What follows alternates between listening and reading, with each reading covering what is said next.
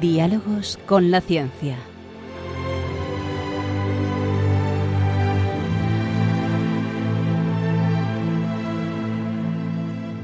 Dirigido por Javier Ángel Ramírez.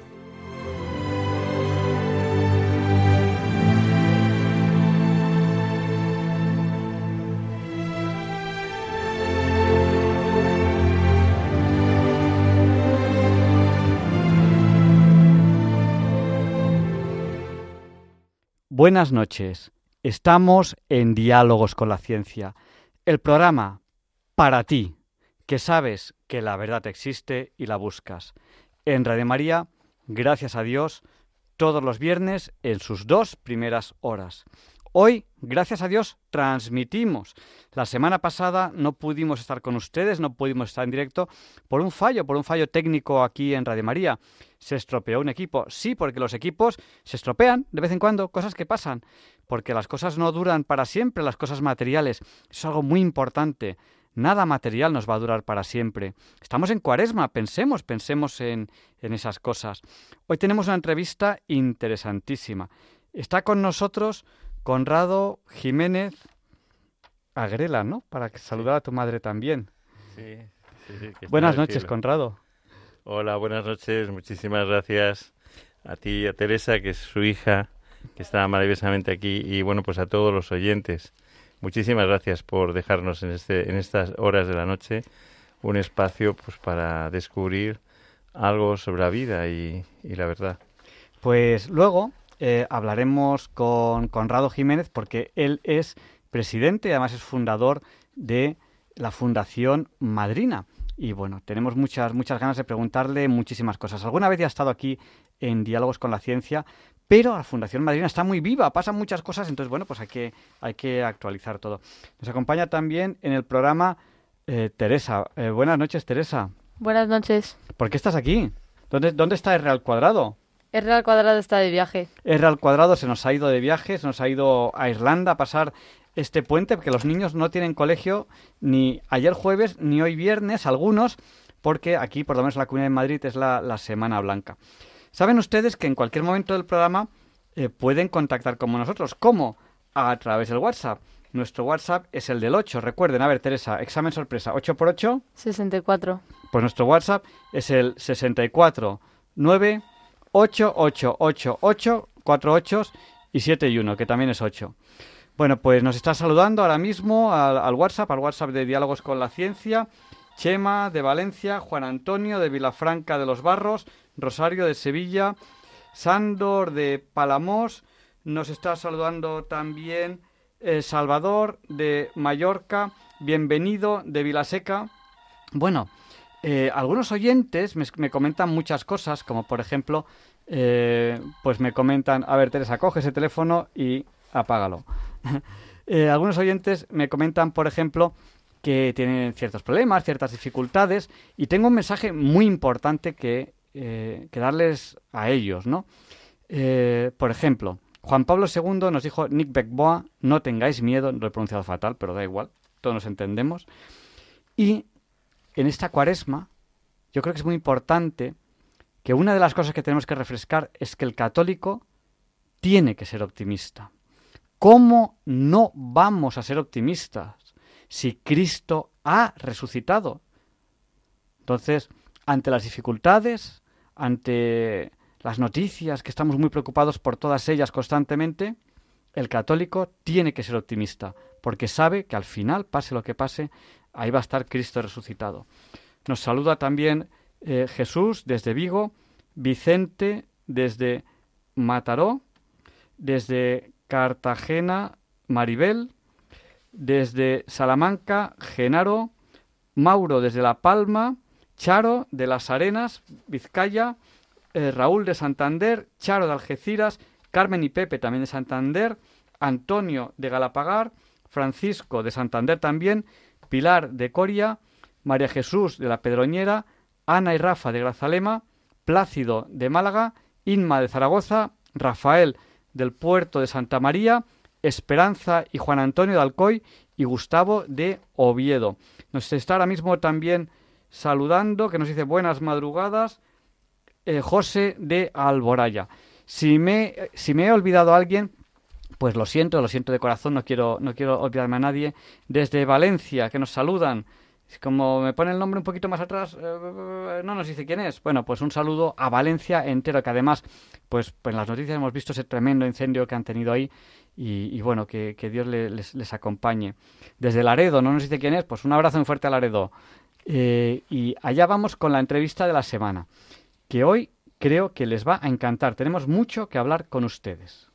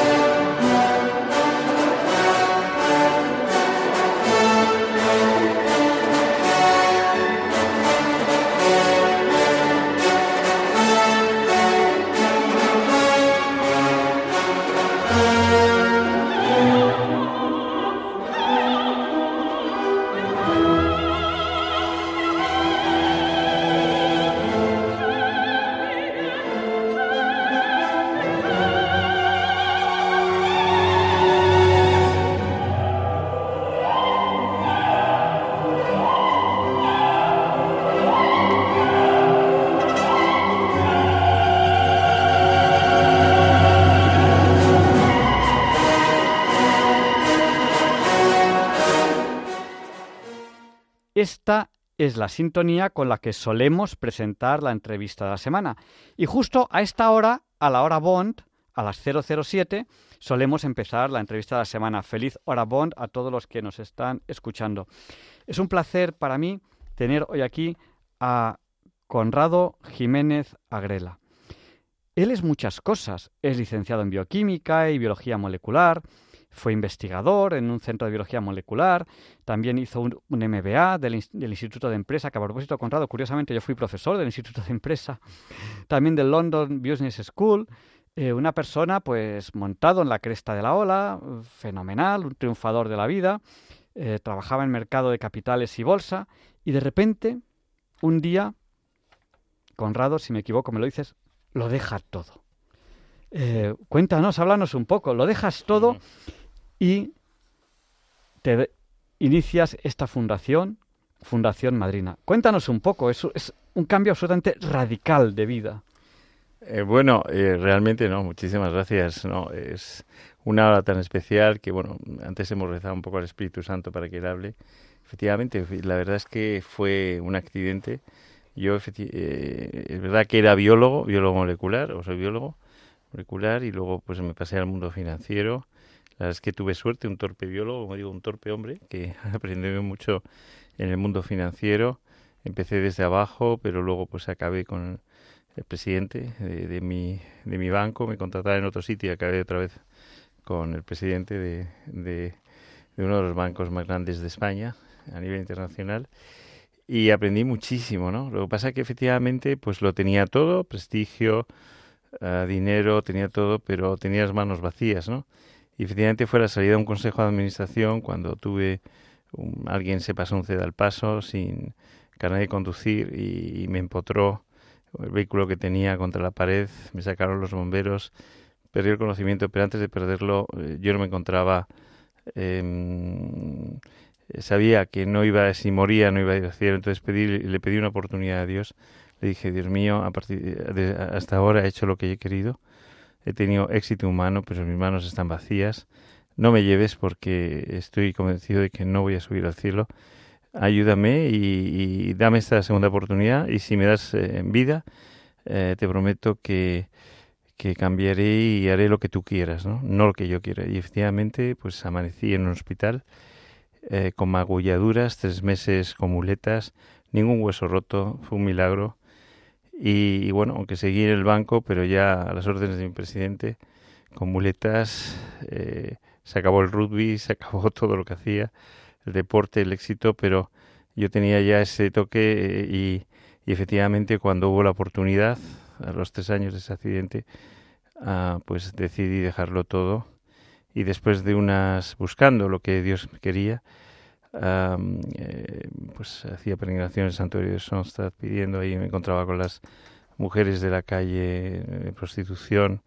Eh, luego pues con la madre Teresa de Calcuta haciendo voluntariado por la noche buscándole a Dios en la capilla diciendo bueno pues en la habitación 14 donde al lado de los que morían y les preparaba eh, pero fue determinante un viaje que hice en vacaciones a Perú con niños de la calle, donde ahí vi realmente lo que era la pobreza infantil y materno-infantil, donde niños con dos años habían sido abandonados a su suerte porque las familias no tenían con qué alimentarles, madres que donde yo iba con el jeep a, cuatro mil metros de altura y, me encontraba que eh, en esa chabola totalmente abandonada pues había dos niños llorando y una madre desangrándose eh, pues eh, dando a luz. Dije bueno pues si no hubiéramos pasado por aquí, esta madre y estos niños hubieran muerto, pues ya decidí, eh, eh, pensé que Dios quería efectivamente que me dedicara a, pues a, los más vulnerables, que son las madres,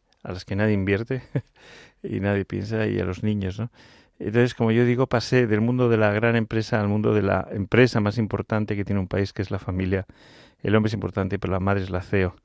Por eso apoyamos a la madre, por eso la acompañamos, por eso eh, pues di ese salto de, montar la fundación. No sabía lo que era montar una fundación, pero di ese salto, vi que Dios me lo pedía, además a gritos, porque además no solamente en esas peregrinaciones, sino en email misteriosos, en contactos que me decían, es decir, Dios te, te va hablando por el camino y te va diciendo incluso hasta el nombre. Una niña de 14 años a la que ayudamos, pues me dijo, mi querida damadrina, mis sueños se han hecho realidad. Tú ya el nombre, lo tuve todo, solamente tuve que dar el paso y, luego pues el paso más duro que fue dejarlo todo y eh, con el eh, pues desconocimiento de la gente que tenía alrededor, de la gente que decía, estás loco, eh, eres un fracasado, incluso mi propia familia, pero ¿cómo que, dónde te vas? ¿Te vas con señoras así raras y demás, con chicas en prostitución y demás, a las que sacaba, con madres embarazadas, con niñas de 14 años, adolescentes, madres adolescentes. Y bueno, pues eh, era tal locura que decidí empezar solo. Es verdad que Dios te da una luz especial. Dije, empiezo con un banco de alimentos porque yo sí, Dios te da la luz de decir, oye, pues efectivamente va a haber, va, va a el mundo va a necesitar alimentarse. Eh, monta, de, momento monta esto y, empieza a salvar vidas. De hecho, los emails que, que recibía en mi, en mi correo electrónico personal, todavía no había montado la fundación, eran de jóvenes embarazadas que se quedaban embarazadas y me, que me escribían, alguien me ha dicho que tú me puedes ayudar. Y me acuerdo que por la noche, aunque trabajando por el día, les escribía largos correos electrónicos donde les hacía reflexionar sobre el valor de la maternidad, sobre que siguieran adelante. Y efectivamente, a cabo del tiempo, ellas me decían, ya he tenido mi bebé. Eh, parejas que a lo mejor habían abandonado a estas jóvenes, pues eh, de pronto me escribían diciendo, tus cartas ahora me sirven de oración, muchas gracias porque nos has unido, gracias por sacar adelante. Eh, me acuerdo de Carla, una niña de 14 años que se iba a suicidar, que nos dio el nombre de la, de la fundación, se llama Madrina, y que nos dijo en una carta diciendo, mi querida Madrina, mis sueños se han hecho realidad. Eh, me acuerdo que esa noche anterior pues había pasado toda la noche en vela rezando por ella. En fin, eh, Dios quería que me dedicara a la empresa más importante que es la familia y especialmente a las madres embarazadas, ¿no? Entonces no fue nada, eh, quiero decir, ninguna luz especial, sino que Dios me empujó hacia eso, simplemente porque le dije que sí. Y entonces cogí y en un momento determinado, cuando ya me ofrecieron en el banco eh, dedicarme al puesto que quisiera y con el sueldo que quisiera, entonces dije, mira, es el momento de dejarlo y, y montar la fundación. Y bueno, pues eh, está claro que, bueno, pues mi camino era errado, es decir, con muchísimo éxito para el mundo, pero muy poco éxito para Dios y, fue muy bonito porque eh, desde ese momento Dios ha escrito ha pintado un cuadro en mi vida tan maravilloso que jamás hubiera podido imaginar que, o mejor, que, que, que, que yo lo hubiera podido hacer, ¿no? Porque es verdad que en estos 24 años tú podías haber montado tu fundación, tu proyecto, tu idea, pero si los dejas en manos de Dios, Él recrea en ti una nueva existencia mucho más hermosa de lo que hubieras podido imaginar. Dios es más grande recreando que creando. Eh, te dieron a elegir el puesto que quisieras y el sueldo que quisieras y elegiste el, puesto que querías, aunque a lo mejor les sorprendió, les sorprendió un poco. ¿no?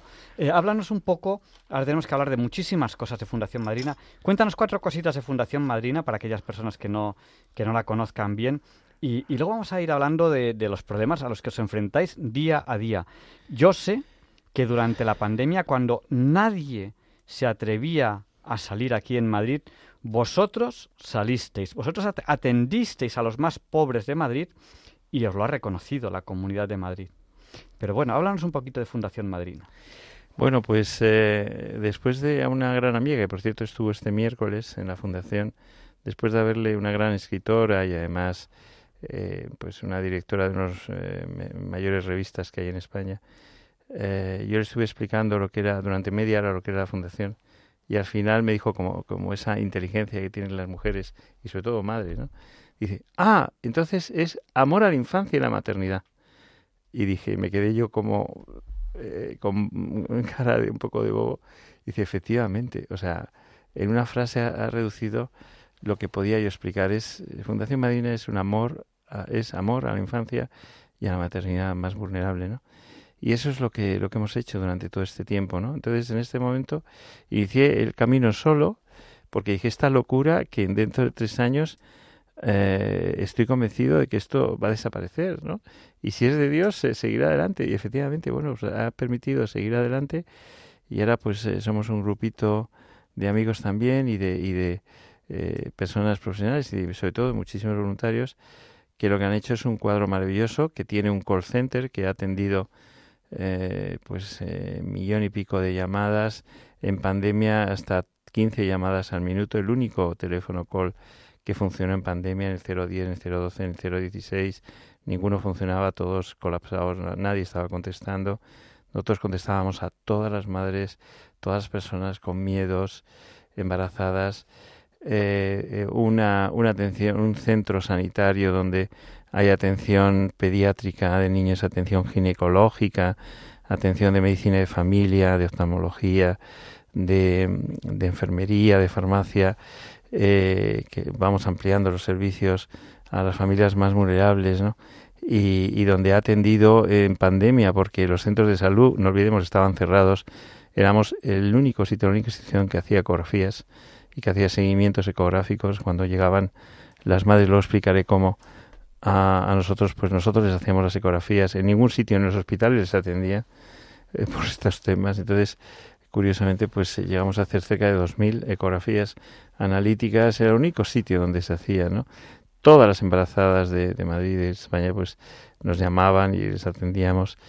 Em, eh, pues también tenemos un centro de formación y empleo, como llamo una, una universidad de madres, donde ya apuntadas en régimen virtual cerca de 2.000 eh, 2.000 madres para aprender todos los eh, cursos de formación que damos, ¿no? desde inglés, formación en, en, cantidad de manipulación de alimentos, de temas muy útiles y muy centrados en, conseguir empleo, incluso en carne de conducir, es decir, cosas muy útiles para, para emprender.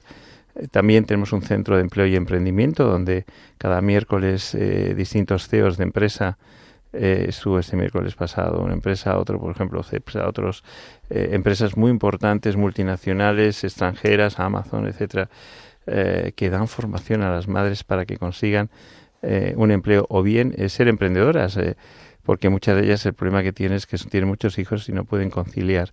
La única forma de, de, de poder salir adelante y ser autónomas es emprender, ¿no?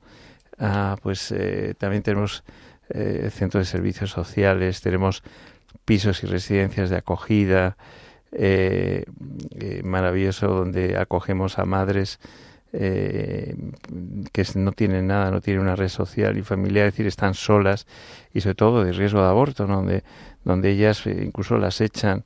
Es decir, el riesgo que tienes de quedarte embarazada es que pierdes el trabajo. Si pierdes el trabajo, puedes perder tu casa, y a veces si estás sola, te abandona la pareja, pues las podemos coger, pero incluso que son personas vulnerables, como yo digo, no, no, son emprendedoras. Y si estás bajo el paraguas de la fundación, eres una mujer emprendedora, eres una mujer empresaria, que durante el tiempo que el paraguas esté en la fundación, eh, ese tiempo estarás protegida, nadie te tocará. Estarás muy acogida, estarás con todo, con un banco de alimentos donde te damos alimentación, higiene infantil, es decir, tu niño no te va a costar nada, eh, porque te vamos a dar leche, pañales, te vamos a dar alimentos infantiles, pero también de adulto, eh, cerca de 700 euros en valor en todo el material materno infantil, incluso canastillas recién nacido, es decir, cerca de 700 euros al mes hemos calculado que entregamos eh, esos pisos y residencias en, en, varios niveles, ¿no? tanto tuteladas como de acompañamiento o, de, o de independencia de autónomas, ¿no? pues eh, pues cubren pues esas necesidades de la mujer que al sentirse solas no están con fuerza ni de estar solas ni acompañadas para seguir adelante con su embarazo, ¿no? Desgraciadamente hay una realidad y, pues, el último caso que tuve es de, una médico ah, que quedó en total situación vulnerable por el abandono de la pareja y otra que era bióloga molecular, que otro biólogo molecular la dejó totalmente sola e incluso le cerró la puerta de la casa, se quedó en situación de calle y me pidió, oye, mira, colega, ah, déjame durante un mes por lo menos un piso hasta que normalice mi situación, de una conferencia en un congreso en Portugal y vuelva. O sea que hasta ese nivel, es decir, eh, nadie se salva de esta situación, ¿no? Cuando tienes un bebé, te quedas embarazada, estás absolutamente vulnerable. Incluso jóvenes adolescentes, la madre más joven que hemos acogido tiene 11 años, 12 años española, y últimamente pues tenemos de madres de 13, 14, 15 años, que es la respuesta que da eh, la sociedad al hecho de, de no haber familia, de no tener no tener familia, padre ni madre, es decir, ausentes por tema de empleo, por tema de separaciones.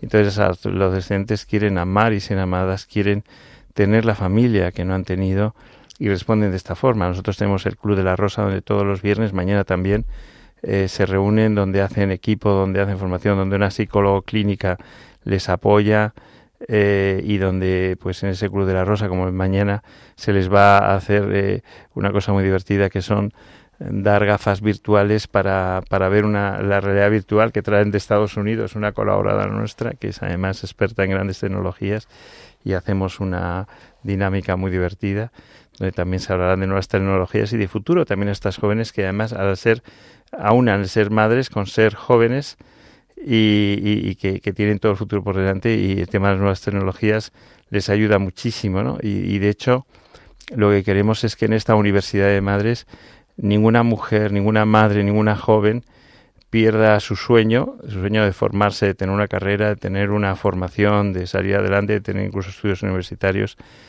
eh, solo por el hecho de, de haberse quedado embarazada, que desgraciadamente esta situación, por el hecho de que no hay conciliación, por el hecho de que hay esa presión del entorno contra estas jóvenes embarazadas, pues provocan que haya eh, abandono y exclusión escolar, que haya fracaso escolar y por tanto fracaso en los estudios, haya abandono o bien eh, pierdan el trabajo, ¿no? Pues eh, les damos también, tenemos un equipo de formación y de empleo muy potente donde se les da esa formación, cerca de treinta y tantos talleres y se les da ese empleo. De hecho, con esa colaboración que tenemos tan cerca de cantidad de multinacionales y de empresas que, que colaboran con la fundación.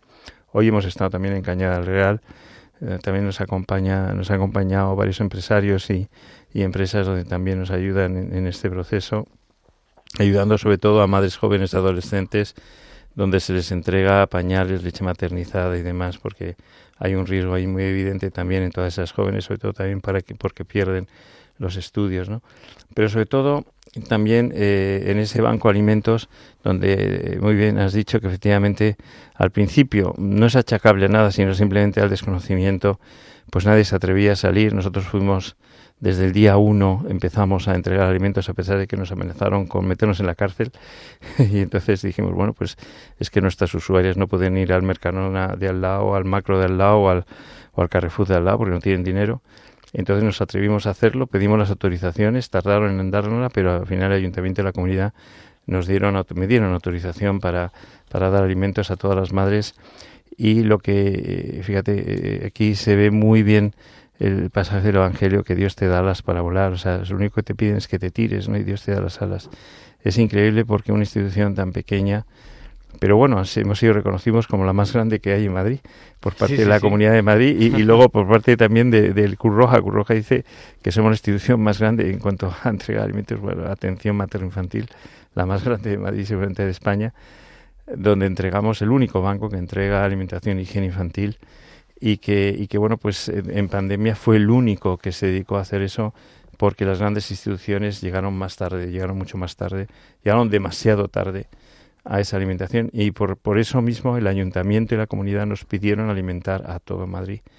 Nos pidieron alimentar a todo Madrid, incluso venían de, de muchas partes de España y de muchas partes de España nos pidieron alimentos. De hecho, todo alimento nos entregaron el centro logístico de Caja Mágica, nos entregaron ese sitio porque todo alimento que entraba en Madrid nos lo entregaban a la fundación y con esa estaba yo prácticamente solo al principio, pero luego empezaron a unirse gente, eh, cerca de 2.000 voluntarios, con esos 2.000 voluntarios y con un acuerdo con empresas de logística como voluntarios de correos y voluntarios de Besenker, una empresa logística maravillosa, pudimos, y también con los de World Center Kitchen, eh, pudimos entregar cerca de 6.000 a 6.000 familias al día, 6.000 familias al día. O sea, pensar que la Fundación Madrina eh, los alimentos es eh, marginal y entregábamos a 40 fa- familias a la semana. De ahí a 6.000 familias al día, imaginaros la bomba atómica que fue el tema de la pandemia. Hubo crisis anteriores, pero no tan grandes. Y luego de ahí ha ido bajando hasta las 400, luego 200 y ha vuelto a subir a 300. Es decir, un buen termómetro. De hecho, alguna radio muy importante de este país, de las más importantes, cada tres meses viene la Fundación para saber, eh, como indicador adelantado, qué es lo que pasa, cuál va a ser la realidad social, la realidad económica de, de, de España ¿no? en los próximos meses. Y efectivamente es un indicador adelantado de lo que va a pasar. Ahí pasan, tenemos cerca de 300 familias diarias, cerca, eh, a más de 400 familias diarias, servicios sociales nos dedica cada mes, 400 familias cada día, cada mes, eh, cada mes nos entregan. Son derivadas de Cáritas Cruz Roja, de todas las instituciones públicas, privadas, eh, como último recurso para ayudar a estas familias con muchos hijos que no tienen ningún sustento ni nada, eh, ninguna esperanza de seguir adelante, ¿no? Y, y bueno, pues eh, ahí estamos, pues apoyándolas con alimentación, higiene infantil, leche, pañales, que en este momento no tenemos. Luego diré lo que lo que nos falta. Claro, lo- luego, luego, Sí, luego sí, lo- sí. nos tienes que contar cómo, Pero bueno, cómo eh, es verdad que ayudar. todos, sí, no, eh, y entonces es un milagro, ¿eh? es un milagro. Entonces, eh, diariamente, pues tenemos eh, que yo os invito, porque además es, es visible, porque lo hacemos Claro, en plena calle, es decir, se puede ver, se puede que ver. quiera- que quiera ver lo que Hay puertas abiertas todos los días la ¿dó- Fundación ¿Dónde? Madrina. Dinos la dirección, porque Bueno, a, a lo pues- mejor algún oyente dice, dice oye, mañana o, o el sí. sábado, lo que sea, no tengo mucho que hacer. Sí. Voy a echar una mano. ¿Dónde, de dónde tiene que ir? Sí, no, y además vienen madres desde Salamanca, desde otros sitios que he visto, desde Toledo, desde otros sitios donde hay instituciones grandes que no les atienden. Entonces vienen directamente, se, se, se unen entre varias familias, cogen para pagar el gastos de transporte y vienen a la fundación. Y esta mañana, por ejemplo, les hemos dado estu cerca de 400 estufas hemos dado esta mañana. Ya se nos han agotado. A cerca de 2.000 niños tenemos que entregar. Eh, en, en verano entregamos ventiladores porque además eh, disminuye la, la salud de los niños en verano con, con el calor extremo les hace perder peso incluso a los niños menos de dos años de hasta kilo y medio, dos kilos en 15 días. Es peligrosísimo. Y en el invierno con enfermedades que se cronifican, respiratorias, niños que, que pasan broncolitis dos y tres veces se pueden Di- Dinos, fallecer. dinos, ¿dó- ¿dónde tiene que ir? Si algún oyente quiere ayudar, o si- La o- sede está en, en Tetuán, de Tetuán y Valdecederas, que es la calle Limonero 26. Estamos, yo solo salía a las 12 de la noche todos los días, 1, 2, 3 de la madrugada, pero ahí están, el equipo está desde las 9 de la mañana hasta las 8 de la noche, Limonero 26, metro de Tetuán, al lado de Plaza Castilla, y la entrega de alimentos diariamente está en Plaza San Amaro, número 4, eh, las faldas de una parroquia que es Santa María Micaela, pero es en metro, en metro estrecho, es decir, dos metros anteriores en la línea 1 de Madrid. Ahí estamos, eh, perennes y todos los días entregando cerca de 300 familias ya. Y- y sobre todo lo que se ven son dos y tres colas, para no hacerlas muy grandes, dos y tres colas, colas llenas de carritos de bebé, de niños, de bebés, de madres porteando, de madres jóvenes, de madres de 17 años, 10 16, eh, de, de 20, 22, de cerca de 50 nacionalidades. En pandemia tuvimos cerca de 80 nacionalidades. Ahora se han reducido a 50 nacionalidades de todos los países latinoamericanos, pero también africanos. Y de países del este de Europa y, me preocupa porque también tenemos de México y de Argentina ahora y, bueno pues de otras nacionalidades de Brasil de Estados Unidos a veces también de Polonia eh, de Ucrania. En Ucrania eh, eh, tenemos vamos entramos incluso en Ucrania para rescatar colegios con equipos de vamos eh, llegamos hasta Libich y demás, eh, porque nos dijeron que habían estado atrapados, entonces sacamos de allí y, y sacamos cerca de 2.000 familias, una de las instituciones que más familias ha sacado de, de, de allí de Ucrania y, hemos realojado en el entorno rural, que tenemos un proyecto precioso, que es la España rural, que es eh, las familias que no pueden sobrevivir en, en España, en, en, las grandes ciudades, pues por el aumento del precio de los pisos, son familias con muchos niños, cuesta muchísimo los alimentos, eh, pues eso impide, impide que pueda sobrevivir. Entonces la solución que hemos encontrado es buscar pueblos donde se le ofrezcan alojamiento y trabajo. Hablamos con los alcaldes, alcaldes que normalmente pues efectivamente nos piden familias porque eh, ven peligrar eh, su colegio porque lo cierran si no tienen suficientes alumnos y efectivamente hemos llevado a cerca de 300 familias, cerca de mil niños y de todas las nacionalidades españolas de todas, y, y son felices, eh, salen, eh, ya hemos visto que salen adelante. El éxito, la clave del éxito es el acompañamiento, les acompañamos en ese aterrizaje suave, les llevamos muebles, les llevamos, hoy me ha llamado un alcalde porque está preocupado por una de las familias porque porque bueno, pues los niños han regañado en el colegio y demás. Me llamo el alcalde y dice, oye, a ver si podéis hablar porque la madre ha dejado de venir a unas cosas que es, que, es importante consideramos para el colegio. Es decir, hay una sintonía perfecta entre los alcaldes, los profesores y la Fundación Madrina para que esas, esas familias que no pueden sobrevivir en las grandes ciudades, donde en los, en los, en los inmuebles ya se les dice que no se aceptan en Madrid, por ejemplo, en otras grandes ciudades, que no se aceptan ni niños, ni embarazadas, ni mascotas, a ese nivel se ponen niños y mascotas, y, y, no se aceptan, no son bienvenidas en las grandes ciudades los niños, en los pueblos sí son muy bienvenidos porque es es fuente de vida, es fuente de, supervivencia en ese pueblo.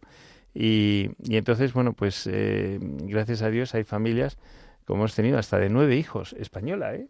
De nueve hijos, marileña, donde en un pueblo de Santa Vina del han salido adelante, ya tiene trabajo ella, ella sola, ¿eh? además, y donde paga muy poquito y eh, por un duplex, un chalet maravilloso, y donde no lo confiesan, todos dicen, no, no me volvería a la ciudad, no me volvería porque aquí hemos encontrado un sitio donde nos quieren, un sitio donde hemos pues, salido adelante y donde realmente hay salud y donde los niños tienen éxito escolar. En las ciudades tienen cerca de 31 ah, niños por, por, por clase, en los pueblos tienen seis niños por clase, son clases particulares y donde hay fracaso escolar en la gran ciudad, en los pueblos hay éxito escolar, ¿no? Es decir, la verdad es que es un modelo de éxito. La Unión Europea estuvo eh, con nosotros eh, hace poco, pues filmando cómo hacíamos esos realojos, cómo hacíamos ese seguimiento y se lo llevaron a la Unión Europea porque dijeron que, mira, sabemos que tenemos que hacerlo, no sabemos cómo tenemos de hacerlo y, hemos aprendido mucho de vosotros, ¿no? Eh, en fin, por eso te digo que es un cuadro que Dios ha pintado tan maravilloso que jamás hubiéramos podido imaginar, yo jamás hubiera podido imaginar que fuera tan hermoso, es decir, con ese toque, con esa eh, sabiduría, con esa belleza donde una madre que entra con problemas, llorando, da igual la edad, puede ser adolescente, puede ser mayor, entra y cinco especialistas la ven. Se hace un traje a medida y en ese en dos horas o en tres horas que dura la intervención con esa madre, eh, sabe cuál es su problema, sabe cuáles son sus heridas, sabe cuál es el itinerario que le vamos a seguir y tiene la solución de alojamiento, de alimentación, de formación, es decir, un traje a medida donde sale ya a nivel sastre, sale ya con todas las soluciones y donde no se marea a la mujer y donde se hace un seguimiento y donde son felices. Por eso el éxito de que cerca de 400 familias al mes son derivadas solo de servicios sociales, ¿no? A la fundación y de otras instituciones también amigas y, y de instituciones públicas y privadas, ¿no? De todo tipo, ¿no? Entonces, bueno, pues eh, la verdad es que eso es lo que hacemos, es sobre todo con mucho amor. Yo, yo siempre a mis colaboradores cuando nos reunimos, tenemos reuniones periódicas, vemos un poco cuáles son los objetivos, qué es lo que hemos hecho, los problemas. Siempre digo que tenemos que tener una política de abrazo, es decir, que cuando entra la madre se le abrace, porque mm, incluso eh, tenemos una cosa que se llama la canastilla, que es muy bonita, que es eh, la fiesta de bienvenidos al mundo, donde cerca de 50 niños nacen en la fundación cada mes. Es decir, eh, a veces cuando dice, mira, no nacen los niños, como efectivamente, dice que vengan a la fundación porque aquí están todos, ¿no? Y entonces eh, yo he querido poner una alfombra roja para que las madres pasen por esa alfombra roja y se les dé un aplauso. Es el primer aplauso que recibe una madre por hecho ser madre. Cuando, y cuando llegan empiezan a llorar y empiezan a contar su historia, su historia de fracaso, su historia de, de, de, de sufrimiento, depresiones para no quedarte para no ser madre, de, servicios sociales que le dicen que si es madre, que si da luz, pues le quitan las ayudas o le quitan el, niño si da luz, o, o bueno, o le, o le, presionan para abortar, es decir, no le dan otra opción, o, las matronas o los médicos, es decir, más allá de, de la deontología sanitaria, pues desgraciadamente eh, carece de sentido, es decir, la ley crea cultura y eso eh, genera una inmoralidad y una injusticia social bastante fuerte. Por eso nosotros una de las claves es el corazón de la fundación, y con eso ya termino este, este tema, eh, es que son las madrinas, que son madres y abuelas con experiencia que lo que hacen es acompañar a nuestras madres en el preparto, parto y posparto, en todas las atenciones sanitarias, porque no queremos que nuestras madres estén solas, nunca deben de estar solas, siempre acompañadas por nosotros, porque no queremos que nuestras madres sufran. Y una de las cosas que te, que te, iba a preguntar, bueno, estamos aquí en Diálogos con la Ciencia, estamos entrevistando a Conrado Jiménez Agrela, con él estamos hablando de, Fundación Madrina, eh, hemos hablado de empleo y maternidad, eh, de embarazo adolescente, de pobreza infantil, eh, de pobreza materno-infantil. Bueno, varias cosas que te quiero preguntar. Una de ellas, nos estás hablando de que la ley crea cultura. esta semana, noticia de esta semana, bofetón de los enfermos de ELA al, legislador que el legislador lo que le dice al, enfermo de ELA es, eh, no pasa nada, eh, aquí tiene usted la eutanasia. Y el enfermo de ELA le dice, oiga, perdone, eh, el, que usted me mate a mí no soluciona mi problema. algo parecido pasa con, con, las madres. El legislador le dice, tienes un problema, no te preocupes, mata a tu bebé. Oiga, perdone, yo no quiero abortar. Eh, ahí estáis ayudando mucho, creo yo, vosotros. A, dar lo, que, lo, que, lo que el legislador debería dar, ayuda. Eh, soy madre, soltera, problemas, lo que sea, me he quedado sin casa, tengo, tengo un problema. Ahí, ahí es donde debería ayudar y en vez de eso, eh, toma, toma, toma, mátalo y listo. No. Bueno, efectivamente el legislador lo que hace es, y podemos hablar mucho de ello, también el tema de los alimentos que a partir de abril nos van a dejar sin alimentos y sin yo sin armas para poder sacar adelante a mis madres. Es decir, parece que lo que quieren es que eh, haya más muertes, es decir, que haya menos gente y por tanto eh, no sé, eh, eh, esto mm, cubrir lo que son el agujero de la seguridad social, ¿no? ¿Qué pasa en abril? No, pues, pues desgraciadamente, pues que en España, España es uno de los países con máxima, con mayor pobreza infantil, no dicho por nosotros, sino, bueno, nosotros lo vemos día a día y además van creciendo las colas del hambre, sino dicho por también por organismos internacionales como la UNICEF, ¿no? Es uno de los países con más pobreza infantil. Es decir, eso es muy grave. O sea, España es un país casi tercermundista. Es decir, y desgraciadamente esto nosotros pensamos que detrás de cada niño hay una madre, por lo tanto, no solamente hay pobreza infantil, sino pobreza materno-infantil, ¿no? Es más, en este momento hay cantidad de enfermedades que están surgiendo en los niños, como espidafid, fida y demás, por un mal seguimiento o nulo seguimiento de los embarazos o una mal malnutrición de las madres. Es decir, porque claro, a la gente solamente se les entrega arroz, es decir, es tremendo, es decir, no hay una nutrición adecuada, ¿no? Entonces, bueno, pues eh, nosotros contribuimos a que haya esa buena nutrición. De hecho, hace poco queríamos, eh, nos falta leche, nos falta eh, cereales, porque, porque efectivamente antes nos, nos proveían de, alimentos. Curroja nos dijo que, que nos da uno de los mm, muchísimos a través de los fondos europeos. Es decir, no es España, es, es Europa pero ahora en este momento eh, dicen que somos uno de los bancos de alimentos más grandes que hay en España, de los más grandes, es decir, el siguiente, eh, pues según nos dicen, está a años luz. Entonces, ¿qué, ¿qué, es lo que pasa? Pues que han decidido que, eh, que, bueno, pues que solamente van a ayudar a 72.000 familias. Ah, es que hay 80.000 en total. No, es que hay 1.200.000 familias en situación de pobreza extrema y el legislador lo único que quiere es atender a 72.000. En lugar de destinar mil millones cada año, va a destinar 95 millones, es decir, una limosna. Entonces dice, anima a las fundaciones y a Fundación Madina, lo que vas a tener que hacer es hacer lo que el Estado va a dejar de hacer, que es comprar comida. Es decir, usted va a estar comprando comida para la gente pobre, porque la vocación del Estado no es cubrir la pobreza. Digo, mire usted, pues no sé para qué es, es comprar Falcon, es pagar 400 millones en marketing. ¿Eh? 400 millones en marketing, 800 millones en Falcon y solo 95 millones para eh, pobreza infantil, es decir, para alimentar a los bebés, ¿no?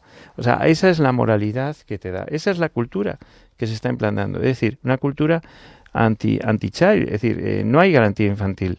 Y eso es gravísimo, gravísimo. Es decir, en el fondo parece que lo que queremos es que mueran los niños y que no haya niños, ¿no?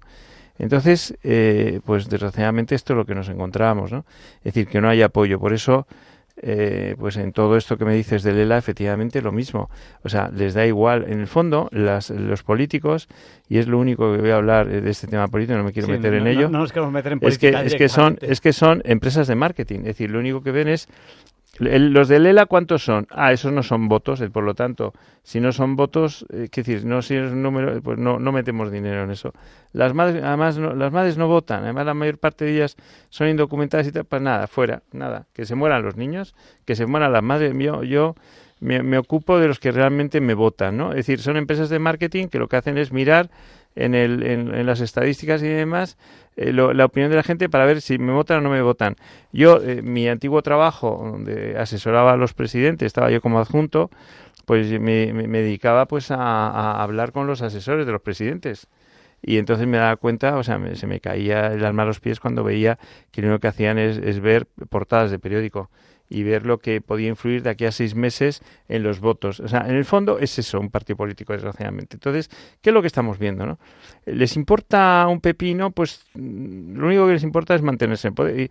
Y, no les importa a los niños y demás. Por lo tanto, resumidas cuentas, el oyente que me está oyendo es el único que va a sacar adelante a estos niños. Eh, no podemos depender de nadie más. Y, y les pido, por favor, de rodillas, ahora sí le pillo. La verdad es que una de las cosas que he aprendido y, que me cuesta muchísimo es pedir. Y humildemente pido ayuda. Ayuda porque en este momento nos quedamos sin alimentos, nos quedamos sin alimentar a los niños. No tenemos leche en el banco de alimentos, no tenemos pañales. Por favor, ayúdanos. Pero también es verdad que no tenemos ya, vamos a, a, dejar de tener una, una residencia que tenemos que entregar a sus mm. dueños y necesitamos una residencia para acoger a las madres. Estas madres que han salvado cientos y miles de vidas. Necesitamos una residencia. Por favor, si hay algún convento vacío, si hay eh, un colegio, si hay lo que sea que se pueda eh, como residencia, por favor, díganoslo. También necesitamos un almacén para meter los eh, cerca de 300 palés que recibimos cada tres meses, es decir, 100 palés de alimentos al, al mes que vamos a dejar, pero estoy convencido que las empresas que nos oyen, por favor, eh, darnos alimentos, darnos alimentos porque lo necesitamos. Desgraciadamente las grandes cadenas que hay y las y lo que se ha organizado también de bancos de alimentos y demás no, no nos surte, no surte lo suficiente ni, ni nos surte. Entonces necesitamos la ayuda de todos ¿no? y sobre todo de las empresas y de las familias de los particulares que con su grano de arena, con su gota, pues pueden contribuir a ayudarnos o bien con una donación. Nosotros eh, podemos conseguir mucho más barato la leche maternal, mucho más barato eh, los pañales, eh, vamos a fábricas. si hay empresarios que ahora nos oyen de fábricas, por favor, las mermas, darnos las mermas, mermas en la carne, mermas en, todo, por favor. hay gente, hay madres y niños que lo necesitan. es su vida, es su vida. Y, y, lo agradecerán. ¿no? no pido para mí, pido para ellos. ¿no?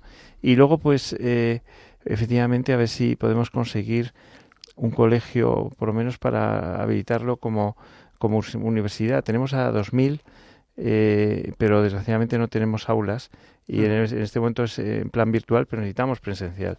Entonces tenemos una única aula y entonces pues eh, está sobredimensionada, se nos queda pequeño el espacio.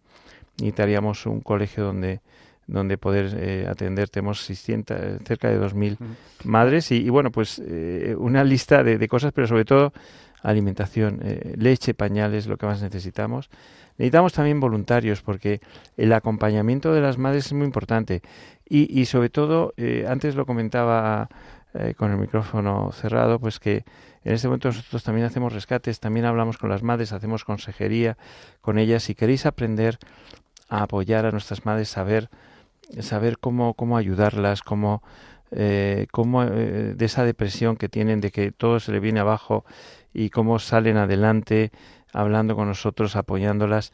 Pues si queréis aprender, pues nosotros encantados de, de, de deciroslo y cómo hacer, eh, además de una, de una forma, una metodología muy medicalizada para, para esa, ese empoderamiento, para esa consejería, y sobre todo también para, para ese acompañamiento que es fundamental. Necesitamos manos, necesitamos manos, pero también necesitamos residencia, residencia y, y bueno y pueblos que se abran también a estas familias que tanto lo necesitan, ¿no? Para estas familias con muchos niños que necesitan eh, una vivienda digna y un, y un trabajo, ¿no? Eh, y, sobre todo, pues, eh, incluso a nivel eh, los profesionales, abogados, ingenieros, médicos y demás que queráis colaborar, por favor, eh, no dudéis en llamarme. Yo sé, llamáis al programa o, escribís en la página web de la fundación, que es Fundación Madrina, que es en eh, internet. En, sí, pones Fundación Madrina y te sale que es madrina.org y ahí tienes toda la información, ¿no? Pero lo más importante es que nos vengáis a ver. Eh, venir, o sea, no se ama lo que no se ve. Venir a verlo, es que es todo tan transparente, venir a verlo. Y os convencerá. La gente que viene, eso sí, os vais a enamorar. Os vais a enamorar. Porque en el fondo la Fundación Madrina es amor a la infancia y la maternidad. Calle Limonero 26 en Madrid y calle San Amaro 4 también en Madrid. Eh, tres preguntas muy rápidas que te quería hacer. Me has hablado de, de, de madres solteras. Oye, y un fenómeno que yo sé que, estás, que está creciendo.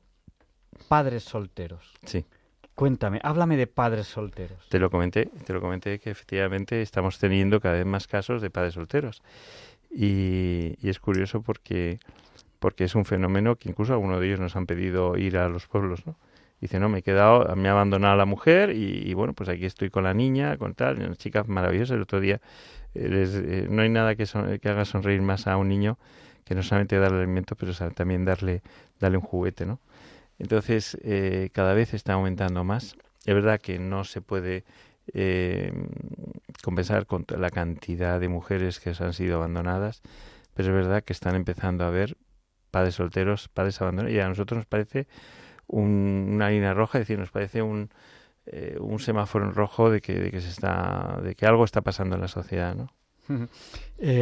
Algo está pasando en la sociedad. 24 años que lleváis ya en la Fundación Madrina.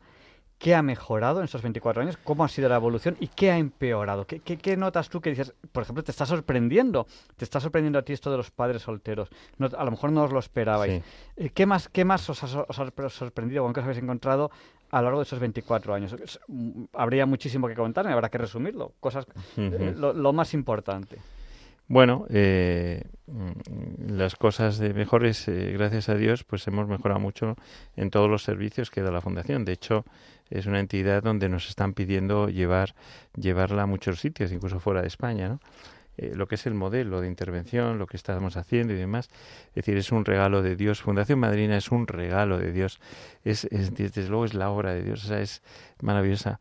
Y, y, desgraciadamente lo que, lo que más me duele es que no hemos avanzado nada. Cada vez estamos peor eh, porque cada vez estamos más problemas en tasas mayores de pobreza infantil. No se ha mejorado en lo que es la atención infantil. Cada vez estamos peor en esa atención infantil, incluso sanitaria, aunque bueno, pues eh, se ha mejorado algo, pero desgraciadamente en ese seguimiento.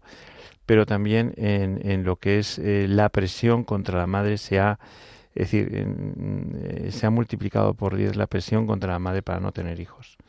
Es decir, antes pues tenías una tasa de a lo mejor 8 de cada 10 madres que hablabas con ellas eh, con dudas de seguir adelante con su embarazo y seguían adelante. Ahora es casi una de cada 10, ¿no? Entonces es una pena como el miedo las atenaza, pero sobre todo la falta de colaboración, las administraciones, los servicios sociales, incluso los servicios sanitarios, nos da miedo llevarlas a los servicios sanitarios porque inmediatamente hay un médico que lo primero que te hace es recomendar un aborto o un, eh, fuera de lo que es la praxis y, la deontología médica, ¿no? Incluso las matronas. Es decir, es una pena, es una pena cómo ha cambiado la cultura, cómo la cultura ha generado eh, pues una nueva moral, incluso un nuevo código deontológico en los médicos, que en alguno de ellos, por ejemplo, he dado yo charlas en la Real Academia de Medicina de Barcelona y donde ya planteaban el quitar eh, las primeras eh, leyes, eh, quitar el código deontológico médico. Es decir, ¿para qué sirve un médico? Pues para ganar dinero o, para, o para matar. Es decir, eh, decir, para, más que para matar, es para ahorrar, que también lo hacen, es decir, ahorrar dinero a, la administración con, con la eutanasia y, con el aborto. ¿no? Es decir, es más barato para la administración el, un aborto, que ya lo hacen de una vez, o que ayudar a una madre durante X tiempo que es la vida de un bebé, ¿no? Pues es un poco, desgraciadamente es un poco este tema, ¿no? Y a mí me duele que al final eh, hayamos perdido en, en, valores, o sea, se ha perdido en valores y sobre todo se han perdido en, en lo que podríamos llamar eh, Family and Child's Guarantee, es decir, la garantía familiar y la garantía eh, infantil algo que tanto se llenan la boca los políticos a nivel europeo y desgraciadamente cada vez tenemos menos. Cada vez los niños están siendo eh, más maltratados, más presionados y abortados, es decir, se les quita la vida, es más, eh, incluso cada vez eh, en los colegios, ¿no? Es decir, hay que tener un cuidado de qué es lo que enseñan los colegios porque, porque realmente, o sea, podemos crear monstruos, ¿no? Y, realmente hay, estamos viendo el resultado, ¿no? de, de, de, niños, del acoso, el bullying, todo esto, es decir, eh, debido a que, realmente pues eh, no hay valores, eh, no hay valores. Entonces, en el fondo, mm, cada vez, o sea, estamos, nos estamos convirtiendo en más bárbaros y, y nos merecemos lo que tenemos. Porque además, no es que cada vez estemos peor, es, es que cada vez los buenos están más, con más silencio. Es decir, no hacemos nada. Por lo tanto, yo creo que lo que tenéis que hacer es apoyar a entidades como la nuestra, como Fundación Madrina, que da vida y que lucha diariamente y se quita la vida por, por, por sacar adelante a estos niños y a estas madres. Eh, dos cosas hemos aprendido en pandemia. Una de ellas es que para dar vida tienes que entregar tu propia vida. Nos llamaban locos y nos llamaban de, oye, eh, vais a morir. Dice, sí. Pero, perdíamos el miedo porque amábamos a Dios y amábamos a Dios a través de estas madres y estos niños. Esas son cosas que hemos aprendido en pandemia y seguimos haciéndolo, entregando nuestra propia vida para dar vida. Por eso siempre digo yo que eh, una cosa que a mí me encanta decir y es que cada niño que nace, cada niño que ayudamos a nacer, lleva un mensaje y es que Dios todavía no ha perdido la esperanza del hombre. Ayuda madrina porque con madrina tendrás más corazón, más corazón con madrina. Madrina que es transformando vidas, construyendo futuro, pero sobre todo esto, cada niño que nace lleva un mensaje. Dios todavía no ha perdido la esperanza en el hombre. Eh, bueno, y háblanos un poco de los logros en estos 24 años de la Fundación Madrina. Uf, mira, eh, hemos terminado en varios meses, hemos terminado una memoria que ha durado mucho eh, hacerla, porque hemos tenido... ¿Podemos consultarla esa memoria? En... Sí, lo vamos a publicar ya y, habla de millones, o sea, habla de millones de niños que hemos un millón de niños que hemos atendido y salvado, eh, también de familias, también de, de, madres adolescentes, de que hemos atendido. Yo creo que somos unos expertos en trabajar con madres adolescentes. De hecho, cuando hay una madre adolescente que va a un hospital, casi tenemos que atender al médico más que más que a la madre, porque la madre da luz inmediatamente, rápido y sin problema, y el médico pues se, se, se, estresa, ¿no? Entonces, eh, eh, hemos creado este club, este club de, madres adolescentes, donde yo os invito a venir porque es delicioso ver a, niña, a niñas con estos bebés que salen adelante, gracias a Dios, y, sin estigmatizar, o sea, intentamos desestigmatizar y intentamos que no fracasen en, en el colegio, porque normalmente todas fracasan y lo que conseguimos es, con esta foresta Universidad de Madres, hemos conseguido mm, eh, darles la ESO, aprobar en la ESO, con, eh, con notas que son de las mejores de la ESO. Es decir, estas niñas están preparadísimas, ¿no? Por eso invitamos a las empresas a vernos, por eso invitamos a los particulares a vernos, a las familias, por favor, ayudarnos. Yo siempre he dicho que la Fundación Madrina es un reservorio de vida, es como eh, es un sitio especial donde donde donde se ve que, que, que, late. De hecho, de hecho es muy bonito porque el otro día eh, viene a la fundación y, la gente me dice, oye, se respira paz, huele a bebé. Incluso decía, oye, huele, huele a colegio, o sea, huele a niño, claro. Eh, es precioso, o sea que yo, yo diría que la Fundación Madrina es reserva de la biosfera donde se preservan dos especies en peligro de extinción, que son los niños y las madres. ¿no? Eh, y si te parece bien, vamos a abrir el micrófono a los oyentes. Ya casi es la una, nos queda muy poquito tiempo. Pero si alguien quiere participar ahora, y ahora es ahora, eh, en directo, en Diálogos con la Ciencia, nos tienen que llamar al 91 005 94 19. Se lo repetimos por si no tenían a mano papel o bolígrafo. 91 005 94 19. Y tenemos ya una primera llamada. Buenas noches. Eh, ¿Quién eres? Un momento. Hola, buenas noches. Buenas noches, Javier Ángel. Buenas noches, bienvenido. ¿Qué tal estás? Pues mira, un poco deprimido de, de todo el tiempo que ha pasado, que no hemos hablado en el programa y todo eso, he entrado en depresión. Y cambiando de tema, que principalmente admiro la labor del señor Conrado Jiménez, que, que es una labor que, madre mía, eso, ¿quién pudiera hacerlo? Pues nada, bienvenido. Muchísimas gracias por llamarnos. Y ya sé lo que te he dicho, que, que ánimo, porque Cristo ha resucitado, por tanto, el, el católico tiene que ser optimista. Eh, yo, yo le animaría, yo, yo muchas gracias. Es, obra de la Virgen, no es obra mía. O sea, porque si fuera obra mía, eh, seguro que, que fracasa en, en, dos meses. Es obra del Espíritu Santo. Lo que pasa es que hay que ser muy fiel. Yo siempre le pido a Dios ser eh, fiel instrumento en sus manos, ¿no? Fiel y un instrumento en sus manos. Pero yo le animo a que no, no, hay que no hay que deprimirse. Lo que tiene que hacer es colaborar venga a la fundación o si está en algún otro sitio. Eh, está, está, está, está, en Vilaseca, bienvenido. Ah, en Vilaseca. Pues eh, eh, seguro que haya, si nos llama, le decimos dónde puede colaborar y ahí estoy convencido que los niños y las madres les dan, le da un chute de energía que como el, el proyecto que tenemos de abuelos madrina, donde son abuelos que lo que hacen es acoger a madres embarazadas o madres con bebé en los pueblos o en otros sitios y, les da una esperanza de vida de, de años, de, de, decenas y de, veintena de años de, esperanza de vida, porque los niños y las madres dan esperanza. Usted hace, usted hace la labor de un santo. la labor de la Virgen, no. E, ella es la que funciona. Yo solo lo estropeo un poquito, pero bueno, yo, ella tiene pues, misericordia. Pues, muy buenas noches, ¿eh? Buenas noches, bienvenido. Adiós. Adiós. ánimo, ánimo. El día del juicio final tenemos que decir tú y yo que somos amigos de Conrado y seguro, que, eso, seguro que eso nos sirve para algo. Un abrazo, bienvenido. Y vamos a dar paso a una llamada que nos está entrando ahora mismo desde Madrid. Buenas noches, ¿con quién hablamos? Hola, hola. Hola, buenas noches. Buenas noches. Díganos, el micrófono es suyo. Eh, pues mire usted, yo eh, estuve durante unos meses yendo a recoger la ayuda que dan eh, en representación de una señora.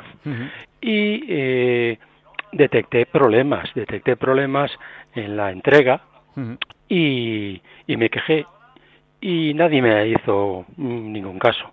Al final yo tuve que dejar de ir a, a recoger la, la ayuda porque, bueno, me presentaba allí a las siete y media de la mañana, tenía por delante a cinco personas, cuando iba a producirse la entrega de los alimentos, pues tenía por delante a gente que se colaba de todas las maneras posibles, 30 y 40 personas, y entonces era imposible, era imposible, yo no podía, no podía mm, gastar toda esa cantidad de tiempo eh, para recoger los alimentos de una señora que lo necesita mm, que lo necesita con, con, con, con, urgencia, o sea, tiene tres mm. niños pequeños, mm, un, un, marido maltratador, bueno, ni es marido siquiera, y, y, y bueno, mm, yo lamento tener que decir esto, pero no se no se quiso atender mis mis reclamaciones, mis sugerencias, porque yo me ofrecí a colaborar porque vi que faltaba personal a la hora de hacer la entrega de los alimentos y todos los correos electrónicos que mandé pues bueno, mm, no, no, no, no, no tuve la respuesta adecuada. Pues pues y, quedé muy, muy, muy, muy descontento y, agradezco mucho que me hayan dado ustedes la oportunidad de decirlo porque a lo mejor esto sirve para que puedan mejorar las cosas. Muchísimas gracias. Creo que sé quién eres.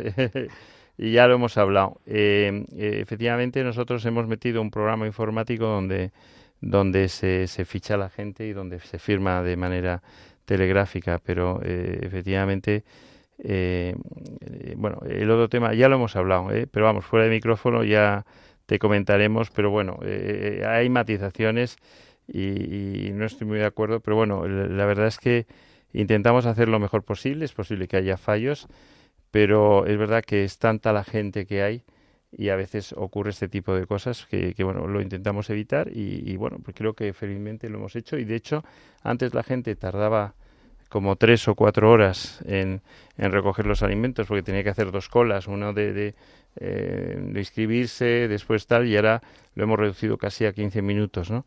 Entonces, bueno, pues eh, muchísimas gracias.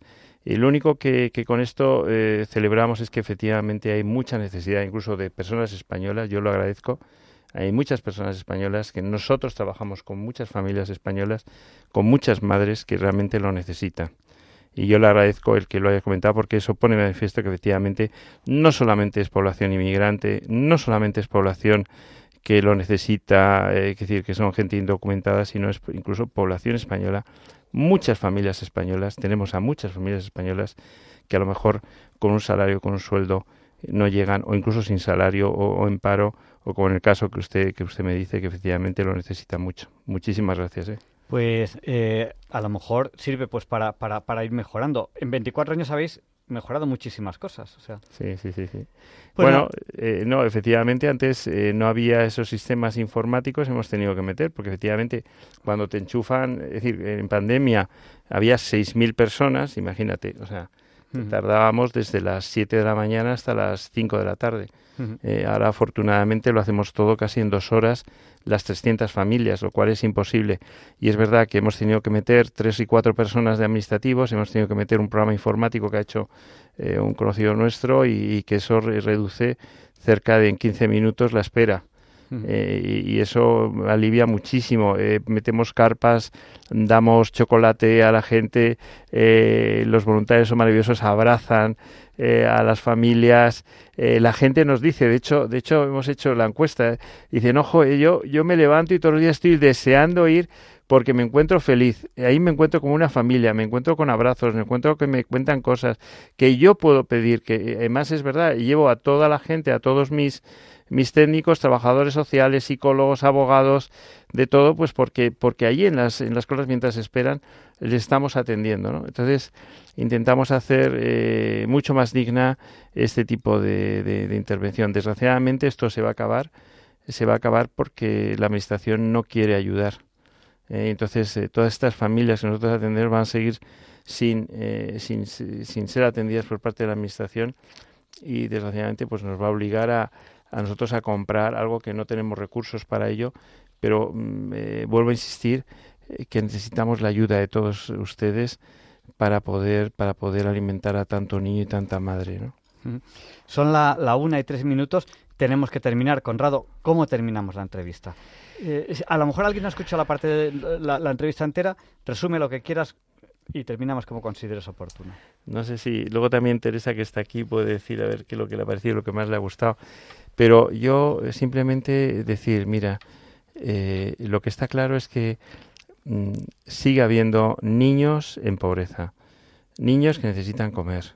Por favor, ayudarnos. Eh, nos dejan muy solo la administración estatal, nos ha dejado muy solos. Ayudarnos porque necesitamos darles vida. Necesito argumentos para poder convencer a las madres para que sigan teniendo a sus hijos. No dar esa, esa respuesta que dan servicios sociales, decir, mira, si tienes a tu hijo, si tienes este niño vas a, desproteger a los demás. No, es decir, eh, cada niño es una esperanza, es un futuro. Por eso, ayudarnos. Si ayudáis a Fundación Madrina, es más, es más corazón con madrina. Es decir, si ayudáis con madrina, daremos más corazón. Ayudarnos realmente de corazón porque, porque lo necesitamos, porque eh, si no, los niños se van a quedar sin poder ser alimentados y las madres van a tener un argumento para no ser madres. Y, desgraciadamente los datos lo dicen. España es de los países donde menos nacimientos hay. ¿Qué es lo que va a pasar? Que España va a quebrar. Que España cada vez, eh, si no hay niños, un país muere. Si no hay niños, una familia muere. Si no hay niños, hay guerra. Para que haya paz, tiene que haber niños. Cada niño que nace lleva un mensaje. Dios todavía no ha perdido la esperanza en el, nueve, en el hombre. Por favor, ayudar a madrina. Más corazón con madrina. Si ayudas, habrá mucho más corazón para ayudar a más niños y a más madres. Eh, nos escribe, eh, escribe un oyente, nos dice que esta semana ha gestionado, creo que trabajó en una ONG, eh, una donación de más de 300 potitos a Fundación Madrina. ¡Ah, qué bueno! qué, maravilla! Oye, qué alegría. No sabes tú que yo no pensaba, cuando estaba en el mundo financiero, no pensaba que me iba a alegrar de estas noticias, ¿no? Oye, pues de verdad que, que muchas gracias de corazón, que Dios te lo pague. Y, lo que pasa es que, casi es lo que entregamos un día. A ver si hay muchas como ello y podemos, si hay 30 podemos llegar a un mes. creo, haber entendido que trabaja en una ONG o algo así, no, no lo sé, no, me he enterado, no, me he enterado muy bien porque tampoco... O en alguna empresa a lo mejor. Sí, puede, puede ser, no lo sé. Sí. Eh, bueno, pues terminamos... Y si conocéis alguna empresa que, que, que de alimentos y demás que puede ayudarnos, por favor, o sea, o, empresas que puede colaborar, pues también. Y, bueno, necesitamos manos, muchas manos. Como veis, hay muchos españoles, muchas familias españolas que lo necesitan. Y este oyente que ha llamado, pues que, que, contacta a Fundación Madrid No, sí, nos conocemos, sí ya, sí ya hemos hablado mucho con él. Pero bueno, eh, eh, hay muchos más problemas, entonces no, no entro en detalle porque desgraciadamente pues no, no es exactamente lo que él dice. Pero bueno, eh, esto lo que demuestra, y yo le agradezco la llamada porque demuestra que hay familias españolas hay familias españolas. Hay familias españolas que lo necesitan. Pues espera, eh, Conrado, no te vayas, aunque ya terminamos y si te parece bien la entrevista, porque aquí está Teresa. Teresa, cuéntanos algo. ¿Qué te ha parecido la entrevista? Eh, a mí me ha, gustado bastante saber que hay gente que sigue ayudando a la humanidad para crecer más. Mira, eh, hoy me ha llegado un mensaje de WhatsApp de un médico que le preguntaban qué es lo que más le había impactado en su vida y contaba la siguiente anécdota. Tenía que hacer una transfusión a una niña pequeña de, de creo que era negativo, que es una sangre un poquito rara y tal, y en ese momento no tenía. Y se le ocurrió pues que arriba en la habitación estaban sus padres y su hermano pequeño, no, su hermano mayor, mayor que la niña, pero también era pequeño. Y entonces fue al hermano y, le explicó, dice, mira, la única persona que yo conozco ahora mismo que está en el hospital con el tipo de sangre de tu hermana es, eh, eres tú. Dice, eh, puedes darle vida a tu hermana. dice que el niño pues, se quedó callado escuchando esa frase, puedes darle vida a tu hermana. Y después de un minuto así, como muy callado, cabizbajo y tal, dijo muy flojito, vale. Abrazó a sus padres, se despidió y tal, y el médico no entendía, no entendía eso, eh, esa, despedida y tal. Y bueno, fueron allá pues, a, sacarle sangre y tal. Y el niño le preguntó al médico, dice, ¿tardaré mucho en morirme? Y es que con el, puedes darle vida a tu hermana, el niño entendió que él se iba a morir y que iba a dar vida a la hermana y el niño había aceptado. Bueno, pues es increíble la generosidad de ese niño que habiendo entendido eso, que no era lo que no era de lo que iba, pues había había había sido generoso, un niño, un niño pequeño, es increíble. Es increíble. Sí, es lo que lo que antes he comentado que hemos aprendido que que para dar vida tienes que entregar tu propia vida y eso solo se sabe en Madrina. Venir y lo veréis. Venir y ver. Bueno, Teresa, ¿y tú de qué querías hablarnos hoy? Porque es Real Cuadrado no está, está de viaje. ¿Dónde está, dónde está Real Cuadrado? El Real Cuadrado está en Irlanda. Está en Irlanda pasándoselo bien. Se ha ido eh, eh, en, Semana Blanca a ver a una amiga. Y, bueno, y entonces, ¿ella de qué iba a hablar hoy? ¿De qué nos vas a hablar tú? Yo voy a hablar de por qué cuando envejecemos se nos pasa el tiempo más rápido. ¿Y por qué cuando envejecemos nos pasa el tiempo más rápido? Porque cuando eres joven, tu cerebro percibe más cosas y tus sentidos están más desarrollados. Y luego, cuando vas creciendo con los años, recibe menos información y se te hacen mucho más cortos los días. Claro, o sea, un, eh, pues no sé, pues tu tacto, tu vista y todo eso manda a lo mejor en un minuto muchísimo más información al cerebro cuando eres joven. Entonces el cerebro tiene como mucha información a lo largo del día. Entonces tu día parece que es más largo simplemente porque ha procesado muchísimo más información. ¿no? Y, además de los, de los órganos sensoriales, eh, eh, pues está pues, la transmisión, ¿no? Sí. Cuéntanos, cuéntanos qué pasa con la transmisión. Eh, bueno, luego los griegos tenían dos palabras, que era kairos, que es como las personas recibimos el tiempo, y por eso cada uno tenía un tiempo diferente, porque a algunos se les hacía más largo, a otros más corto, y cronos, que es el tiempo que realmente ha transcurrido. Bueno, interesantísimo. Pues yo, yo si me lo permites, de, como he estado en el centro, centro Severo Cha, también otro gran eh, eh, premio Nobel es, eh, Ramón y Cajal decía que el hombre es el arquitecto de su propio cerebro. Yo creo que las personas mayores han construido un cerebro dependiendo de mejor o peor, un cerebro más perfecto o menos perfecto, un cerebro lleno de bondad o un cerebro lleno de maldad. Por eso yo creo que para construir tu propio cerebro es muy importante hacer buenas obras. Es decir, y sobre todo yo animo a las personas mayores a que acojan a madres con niños. Eso los abuelos madrina, que, que pregunten. Y eso les va a cambiar el cerebro, o sea, les va a poner, les va a rejuvenecer como 20 o 30 años, o sea, yo lo aseguro. ¿eh? O sea, te pone en línea. Entonces, eh, lo hemos visto, lo hemos visto, es, es maravilloso. Lo que puede hacer un niño, por eso los abuelos, eh, yo siempre he dicho que el, el, sentimiento de ser abuelo es mucho más fuerte que el de ser padre.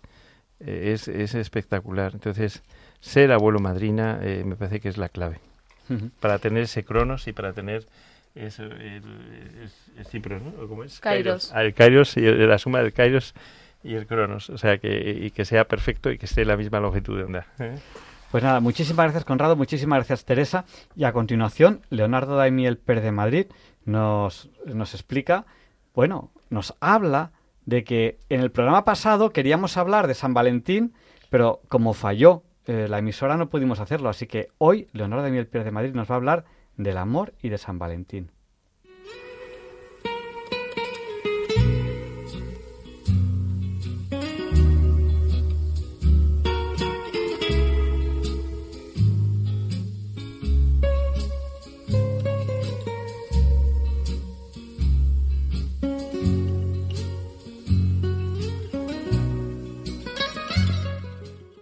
Buenas noches, queridos oyentes de Radio María. Soy Leonardo Daimiel y les saludo muy cordialmente. Acabamos de conmemorar el Día de San Valentín, una de las festividades más celebradas en todo el mundo, que está muy enraizada en nuestra cultura occidental.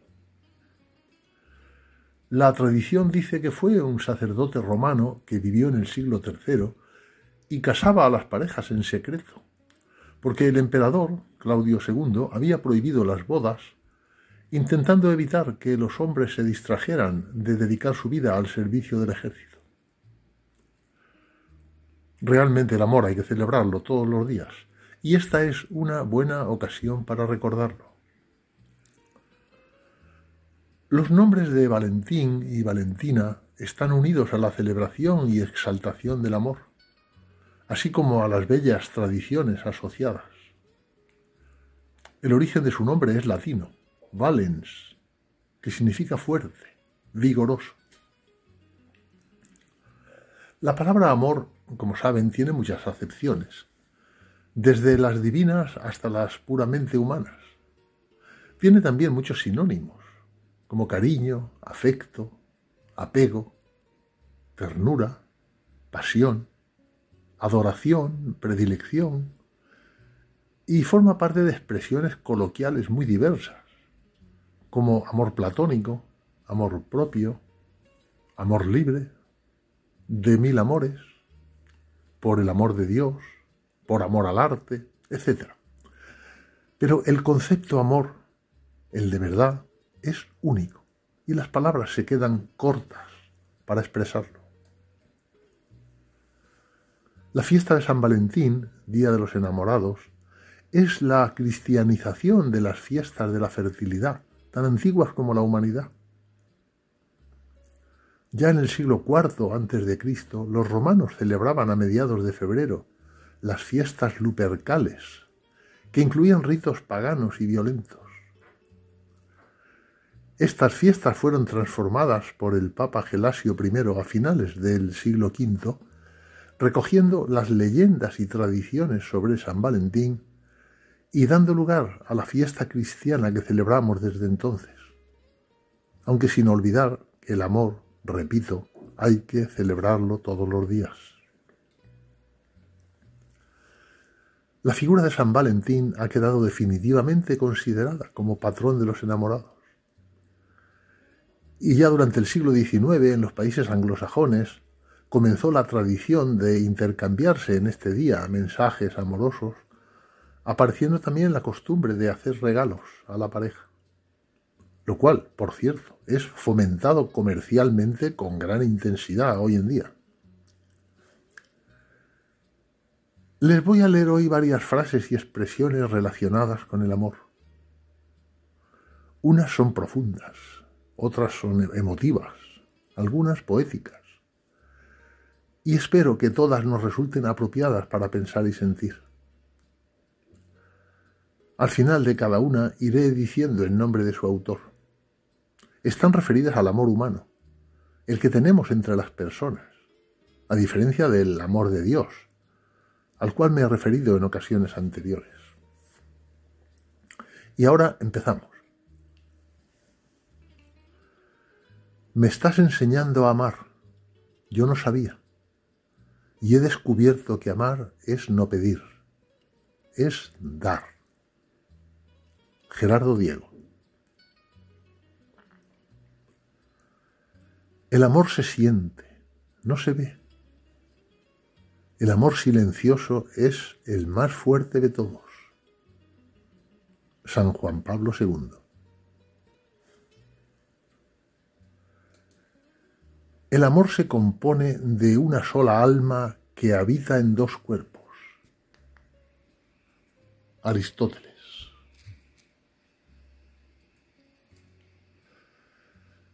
No ser amados es una simple desventura. La verdadera desgracia es no amar. Albert Camus.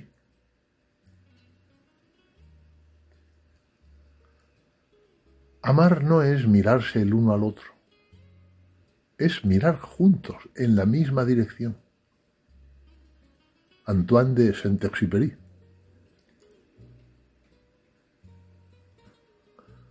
Ama un solo día y el mundo habrá cambiado. Robert Browning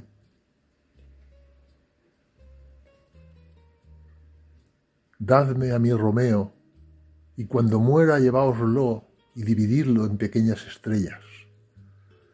El rostro del cielo se tornará tan bello que el mundo entero se enamorará de la noche y dejará de adorar al estridente sol. William Shakespeare. Hay un camino seguro para llegar a todo corazón, el amor. Concepción Arenal.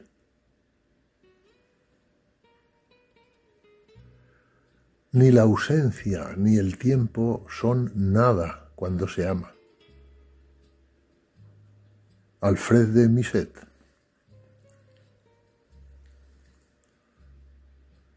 El verdadero amor no es el amor propio, es el que consigue que nos abramos a las demás personas y a la vida. No atosiga, no aísla, no rechaza, no persigue, solamente acepta. Antonio Gala. Lo único que me duele de morir es que no sea de amor. Gabriel García Márquez. Donde no hay amor, poned amor y encontraréis amor. San Juan de la Cruz. El amor es el significado último de todo lo que nos rodea. No es un simple sentimiento, es la verdad, es la alegría que está en el origen de toda creación. Rabindranath Tagore. Supe que ser amado no es nada, que amar, en cambio, lo es todo. Hermann Hess. El amor no tiene edad, siempre está naciendo. Blas Pascal. Al verdadero amor no se le conoce por lo que exige, sino por lo que ofrece. Jacinto Benavente.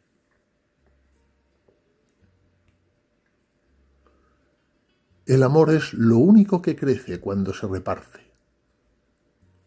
Antoine de Saint-Exupéry. Y termino con esta frase de Samuel King, escritor y filósofo estadounidense. Aprendemos a amar no cuando encontramos a la persona perfecta, sino cuando llegamos a ver de manera perfecta a una persona imperfecta.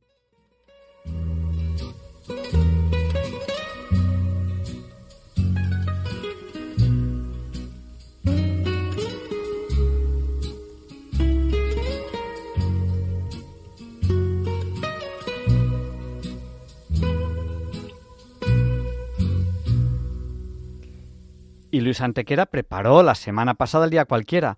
Y como hubo la avería, pues dijo, no, no, yo esto no lo voy a tirar. Así que Luis Antequera nos explica por qué tal día como hoy, pero de la semana pasada, no es un día cualquiera.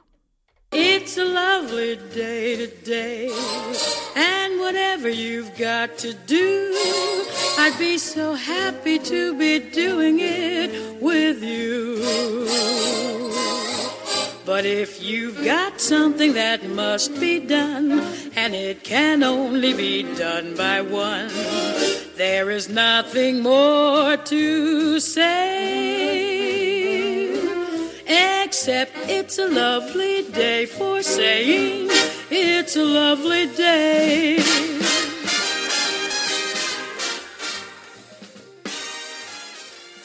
No, Javier Ángel, no dilectos compañeros de Diálogos con la Ciencia, no, queridísimos oyentes de Radio María.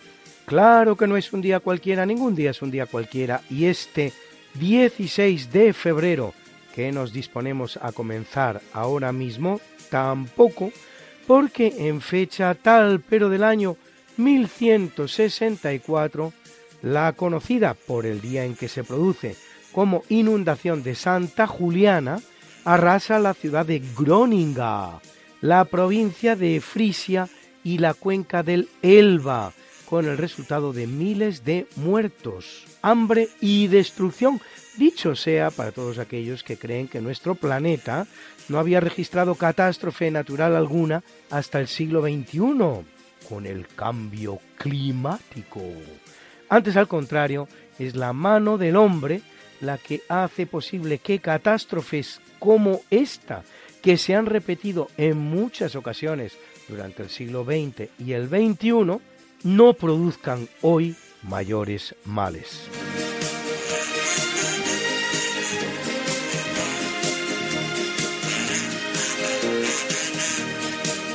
En el año 1820, ni siquiera una década después de conseguida la independencia frente a España, Buenos Aires se separa de las provincias argentinas, situación en la que permanecerá hasta 1862, casi medio siglo pues, y de una larga guerra de 10 años, conocida como Guerra entre la Confederación Argentina y el Estado de Buenos Aires. Fundada dos veces, la ciudad de Buenos Aires, la primera por el español Pedro de Mendoza en 1536 y la segunda por el también español Juan de Garay en 1580 a la orilla del río de la Plata, el más ancho del mundo, 40 kilómetros a la altura de Buenos Aires, 240 en su desembocadura, Buenos Aires constituye hoy día la capital de la nación argentina, con una población de 3 millones de habitantes a los que añadir otros 11 en el llamado conurbano el conjunto de poblaciones unidas a la capital federal, lo que representa más del 30% de la entera población argentina.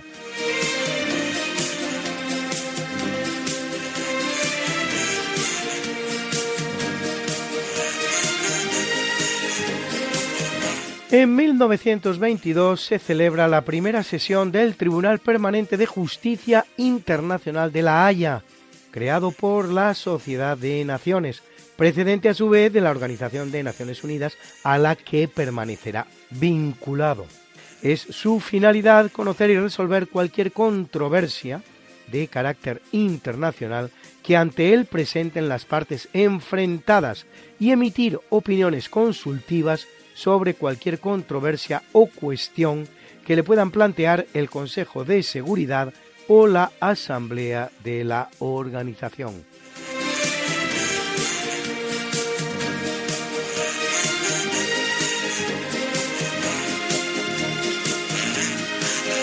Corriendo el año 1928, mediante una campaña promocional en el periódico La Crónica Meridional, con lemas tales como Almería, donde el sol pasa el invierno, el hostelero austríaco Rodolfo Lusnik crea una de esas denominaciones no por obvia y sencilla, menos afortunada y certera, la Costa del Sol que él aplica a la costa almeriense, aunque hoy describa más bien a la malagueña, emulando así otras denominaciones consolidadas como la costa azul francesa o la riviera portuguesa.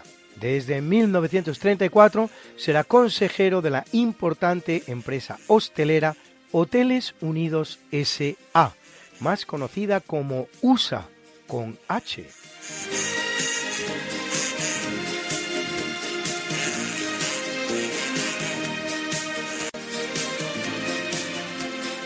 Pilotado por su propio inventor, tiene lugar en 1934 el primer vuelo sobre Madrid del autogiro de Juan de la Cierva. Curiosamente, Juan de la Cierva morirá víctima de un accidente aéreo cuando el avión comercial en el que viajaba de Londres a Ámsterdam se estrellaba en el despegue, algo que ocurría el 9 de diciembre de 1936, solo un mes después de que su hermano Ricardo fuera fusilado por las hordas republicanas sin juicio previo en Paracuellos del Jarama. El fusilamiento de Ricardo de la Cierva moverá al diplomático noruego Félix Schleyer, su amigo, a iniciar una investigación de los sucesos que ocurrían en Madrid, investigación que acabaría desvelando la terrible masacre de hasta 7.000 personas todas ellas católicas, sacerdotes, militares o personas de derechas, varios niños entre ellos, ni que decir tiene que sin juicio previo, perpetrada por activistas del terror rojo que imperará en Madrid, pero no en el frente, sino en la retaguardia durante los años de la Guerra Civil Española.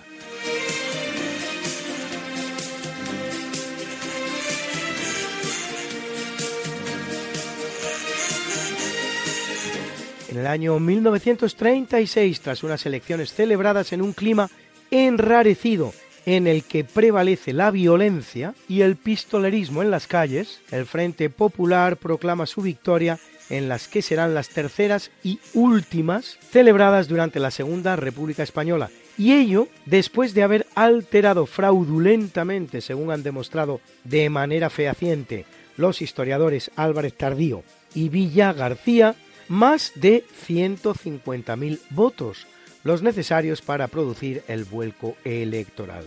La elección estaba prevista a dos vueltas y la segunda ni siquiera se celebrará.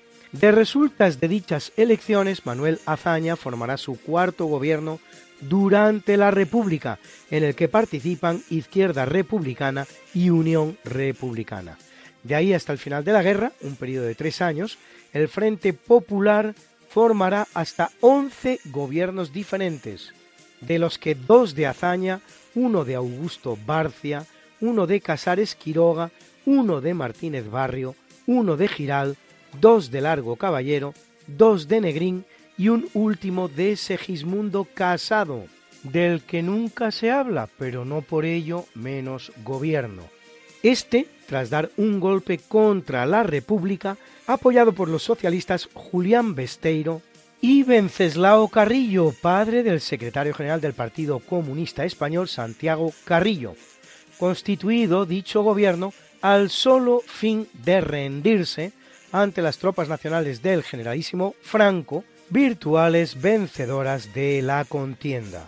El objetivo de estos republicanos que se levantan contra la República era poner punto final a una guerra que ya no tenía alternativa posible frente a todos aquellos que aún querían prolongarla con un enorme y baldío coste en sangre, sudor y lágrimas, en la esperanza de que enlazara con la Segunda Guerra Mundial, que aún tardaría en advenir nada menos que seis meses, sin percatarse en modo alguno de que cuando después de seis meses esto ocurriera, el que se planta en la frontera de los Pirineos no es el gobierno republicano de Francia, sino el mismísimo Hitler.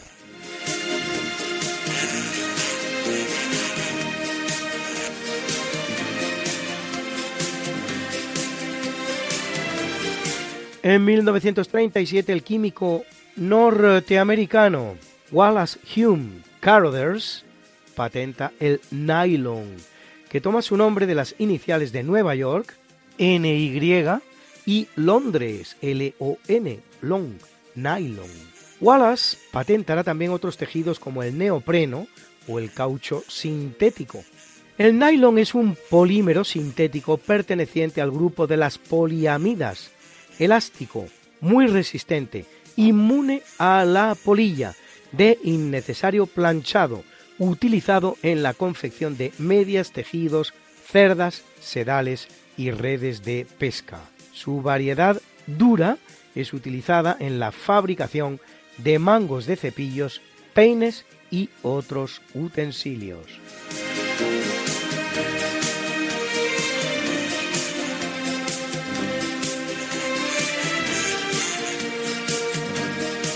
En 1941 el casco antiguo de la ciudad de Santander es destruido por un pavoroso incendio que se salda con 115.000 metros cuadrados de suelo urbano arrasado. Para que se hagan ustedes una idea, un cuadrado de poco más o menos 400 por 400, 16 manzanas, 400 edificios destruidos y 10.000 personas damnificadas, aunque paradójicamente y por fortuna solo una víctima mortal. El incendio provocará daños en la mismísima catedral y dará lugar a todo un nuevo plan urbano en la capital cántabra. Popularmente se lo conoce como el incendio andaluz, porque se produjo entre las calles de Cádiz y Sevilla.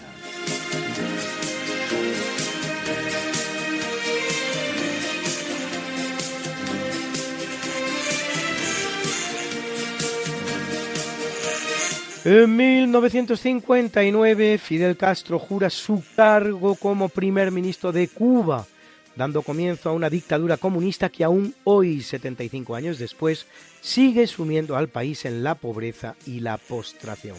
La revolución castrista había comenzado el 26 de julio de 1953 en la provincia de Oriente, con un ataque armado contra dos cuarteles, uno en Santiago de Cuba y otro en Bayamo pero Castro es apresado y pasa en prisión 22 meses hasta que le alcanza una amnistía general y marcha al exilio.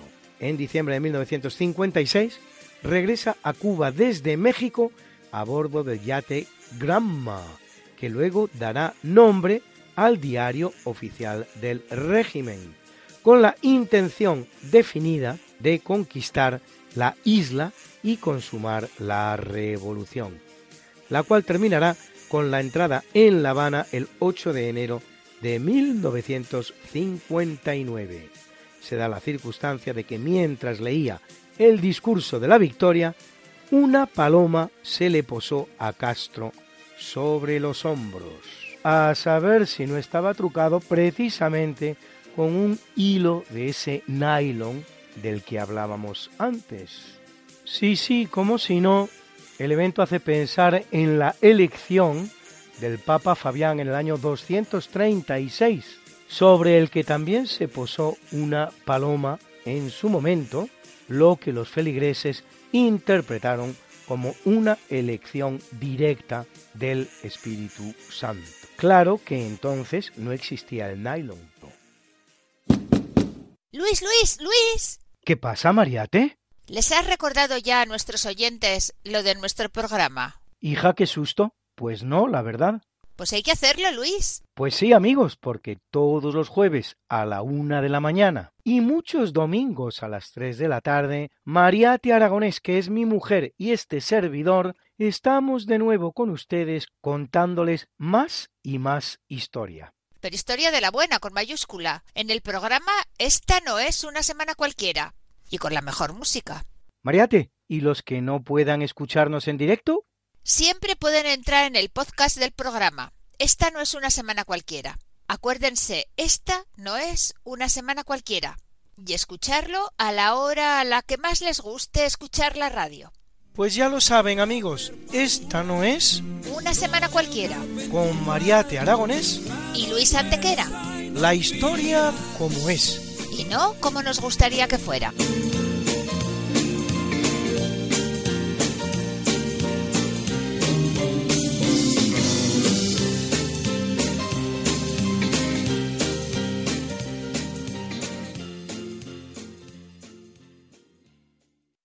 En 2004, gracias al telescopio espacial Hubble y al observatorio gigante Keck en Hawái, se descubre la galaxia más lejana conocida entonces, a 13.000 millones de años luz. 13.000 millones de años luz. En abril de 2022 se continuará progresando en esa dirección, encontrándose una galaxia aún más lejana, bautizada como HD1 situada a 13.500 millones de años luz. Definido el año luz como el espacio que la luz es capaz de recorrer en un año, teniendo en cuenta que en un segundo recorre 300.000 kilómetros, podemos establecer grosso modo que un año luz equivale a 10 millones de millones de kilómetros. La distancia entre el Sol y la Tierra equivale a 1,5 diez milésimas partes de un año luz unos 150 millones de kilómetros de media desde los 147 millones cuando está más cerca y los 152 cuando está más lejos.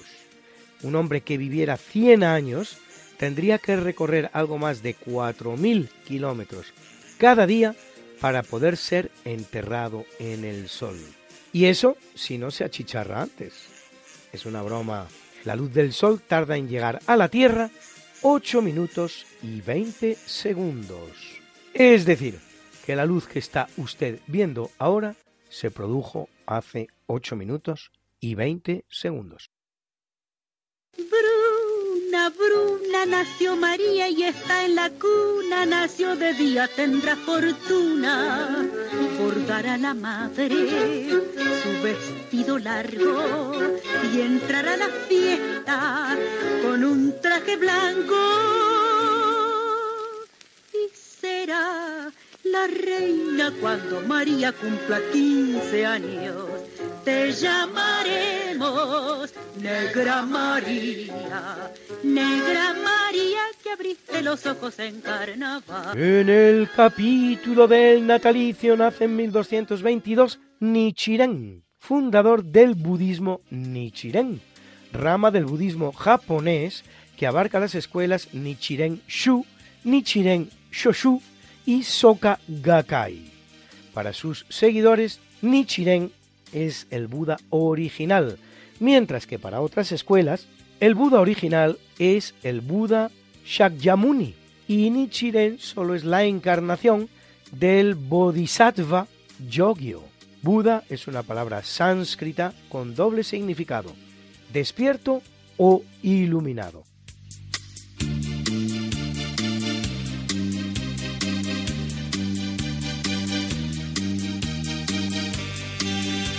En el año 1497 nace el alemán Philipp Schwarzert, más conocido como Melanchthon, producto de traducir al griego su apellido Schwarzert, que significa en español tierra negra, Schwarz, negro, Erd, tierra. Redactor junto a Lutero de la llamada Confesión de Augsburgo, con los principios del luteranismo, e inventor, algo que es menos conocido, de la palabra psicología, estudio del alma. De carácter conciliador, parece que no era tan partidario de la ruptura con la Iglesia Católica, lo que le ganará la antipatía de muchos de los primeros protestantes.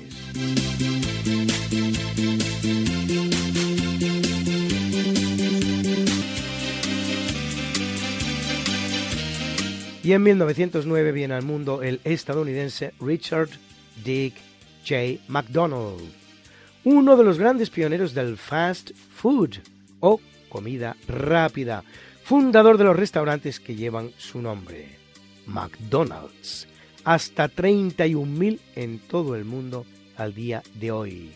Les puedo relatar una anécdota curiosa que se contaba cuando McDonald's comienza su andadura por Europa.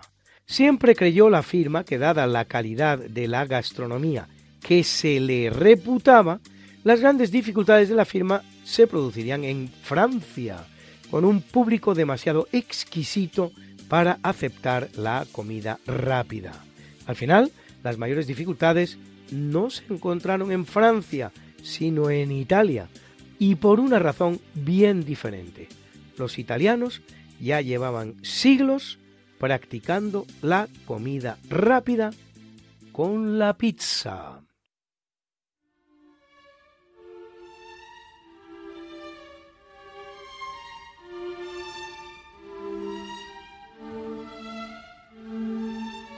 En el capítulo del obituario muere en el año 713 el monje budista Yi Qing de la época de la dinastía Tang, uno de los grandes caminantes de la antigüedad, como su compatriota del siglo XI, Zhuangzhang, la monja Egeria, el español Benjamín de Tudela, el italiano Marco Polo, el marroquí Ben Batuta, el también español Domingo Francisco Jorge Badía y Leblich, más conocido como Ali Bey, y tantos y tantos otros. Yi Ching es autor de obras como Recuento del budismo enviado por los mares del sur o monjes budistas de peregrinación de la dinastía Tang, así como traductor de muchos escritos budistas del sánscrito al chino, así el Saravanavaya Vinaya o el Abadana traducible como historias de grandes hazañas.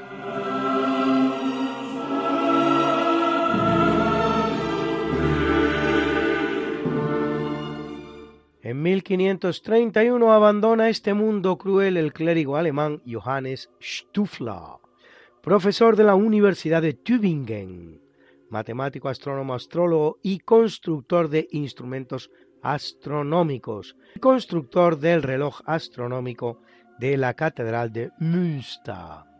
Tanta sabiduría no le privó de engrosar la nómina de los catastrofistas del clima, pronosticando en base a una alineación de los planetas sobre Piscis una gran inundación que cubriría el mundo para el 25 de febrero de 1524, causando, como pretendía, el pánico generalizado. El conde alemán von Igleheim incluso construyó un arca de tres pisos al modo de Noé Parece ser que en algunos lugares del mundo llovió un poquito y en otros ni siquiera. Como se ve, ni en eso han avanzado los agoreros del clima que nos acosan por doquier. Hace cinco exactos siglos, el 25 de febrero de 1524.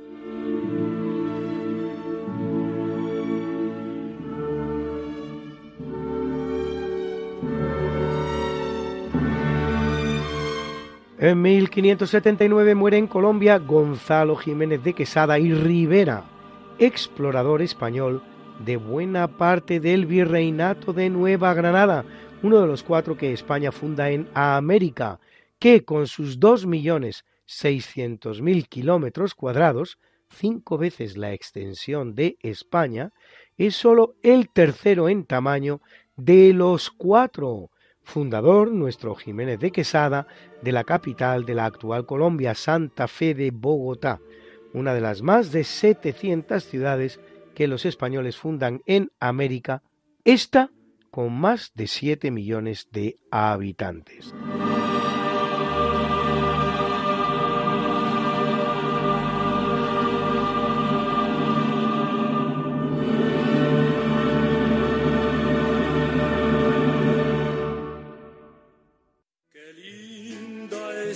La mañana en que vengo a saludarte. Venimos todos con gusto y placer a felicitarte.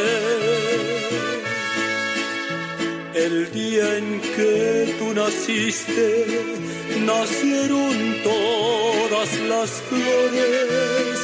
En la pila del bautismo cantaron los ruiseñores. Ya viene amaneciendo, ya la luz del día nos dio. Levántate de mañana, mira que ya amaneció. Y felicitamos hoy a uno de los grandes del tenis mundial, entre los más estrafalarios y espectaculares, el norteamericano John McEnroe, ganador de nueve Grand Slams y cinco Copas Davis, que cumple 65.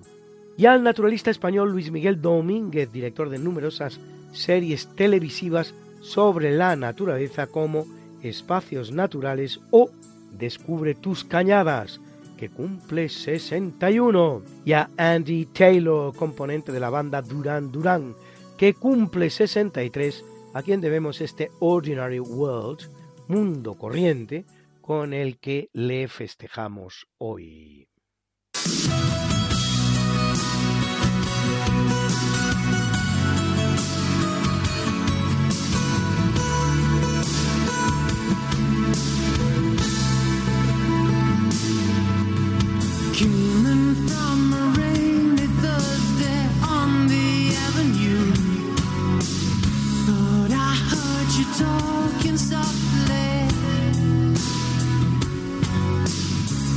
Turned on the lights, the TV, and the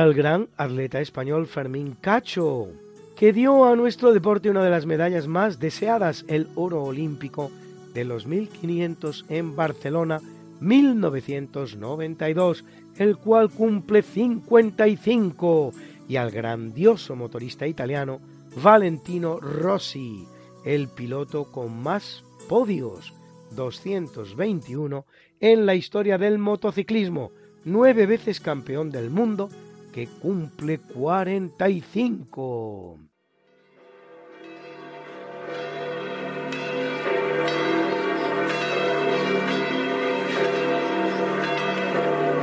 Y celebra la Iglesia Católica a Juliana, Virgen y Mártir.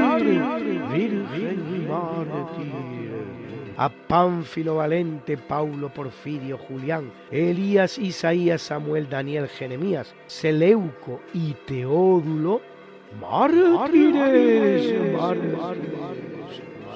a Faustino, Onésimo, Honesto y Simeón, obispos, obispos, obispos, y a Flaviano, Anacoreta, Anacoreta, Anacoreta.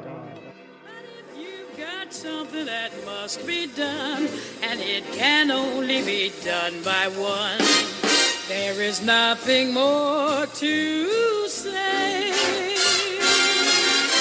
except it's a lovely day for saying it's a lovely day.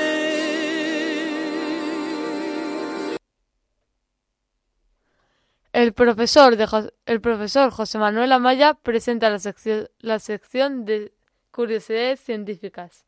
Buenas noches, señoras y señores oyentes. Soy José Manuel Amaya y como siempre, un honor dirigirme a ustedes desde esta emisora y en este programa. Hoy les voy a hablar a ustedes de del atomismo. Del atomismo porque eh, la semana pasada, cuando estuvimos hablando de Ludwig Boltzmann, consideramos que el suicidio de Boltzmann no había sido exclusivamente por su problema eh, bipolar, sino que había sido también eh, fruto de la influencia de sus compañeros de universidad de la Universidad de Viena y fundamentalmente por los llamados antiatomistas. Eh, uno de los principales antiatomistas era precisamente el profesor que él iba a sustituir en la cátedra de filosofía de las ciencias inductivas, que era Hermas. Hermas era antiatomista, y como Er más pensaban muchos otros compañeros de la Universidad de Viena que eran también antiatomistas. Y entonces todos los antiatomistas eh, pues fueron mm, en contra de Ludwig Boltzmann.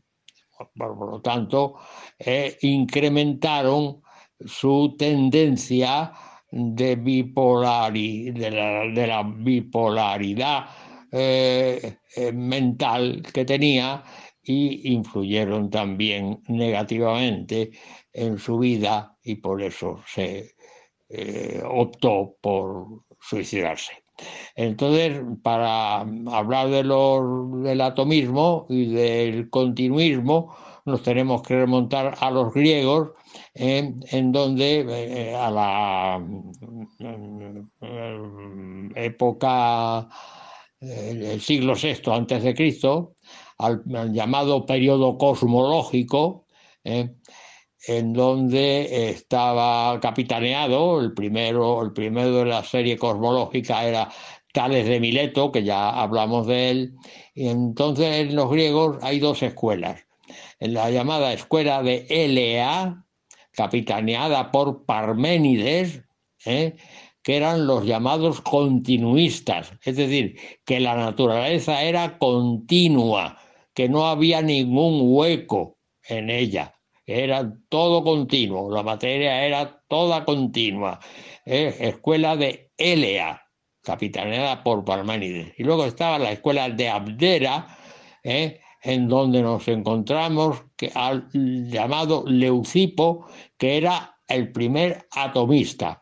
Leucipo tenía un discípulo que era Demócrito, que Demócrito era también atomisma, atomista, era el representante del atomismo en la filosofía griega. Es decir, que el mundo estaba eh, formado por átomos, la palabra átomo significa sin división, ¿eh? y que estas entidades eran las que formaban todas las cosas del mundo. ¿eh?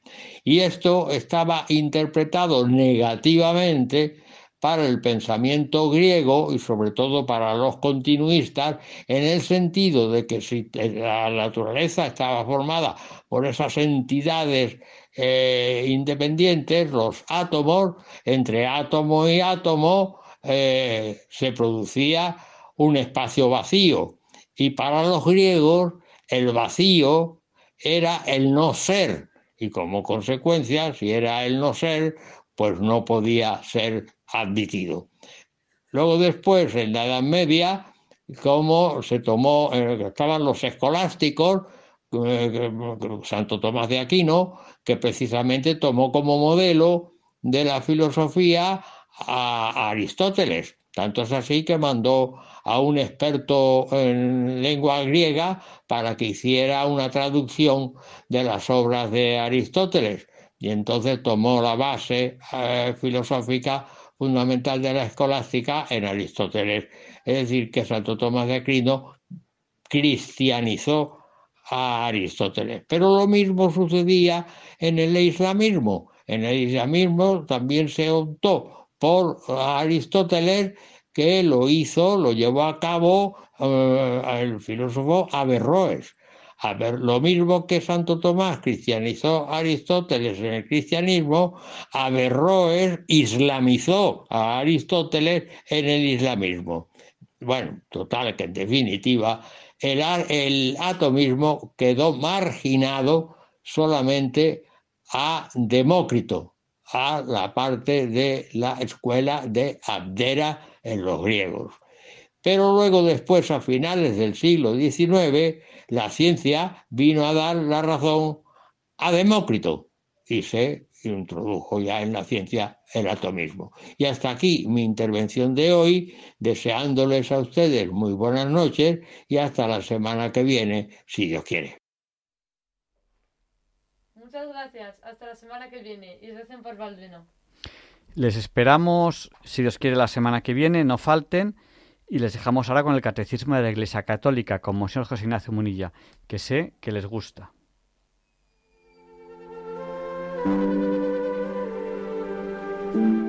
Y le pediremos a San Juan Pablo II que interceda por nosotros para que se nos libre del mal.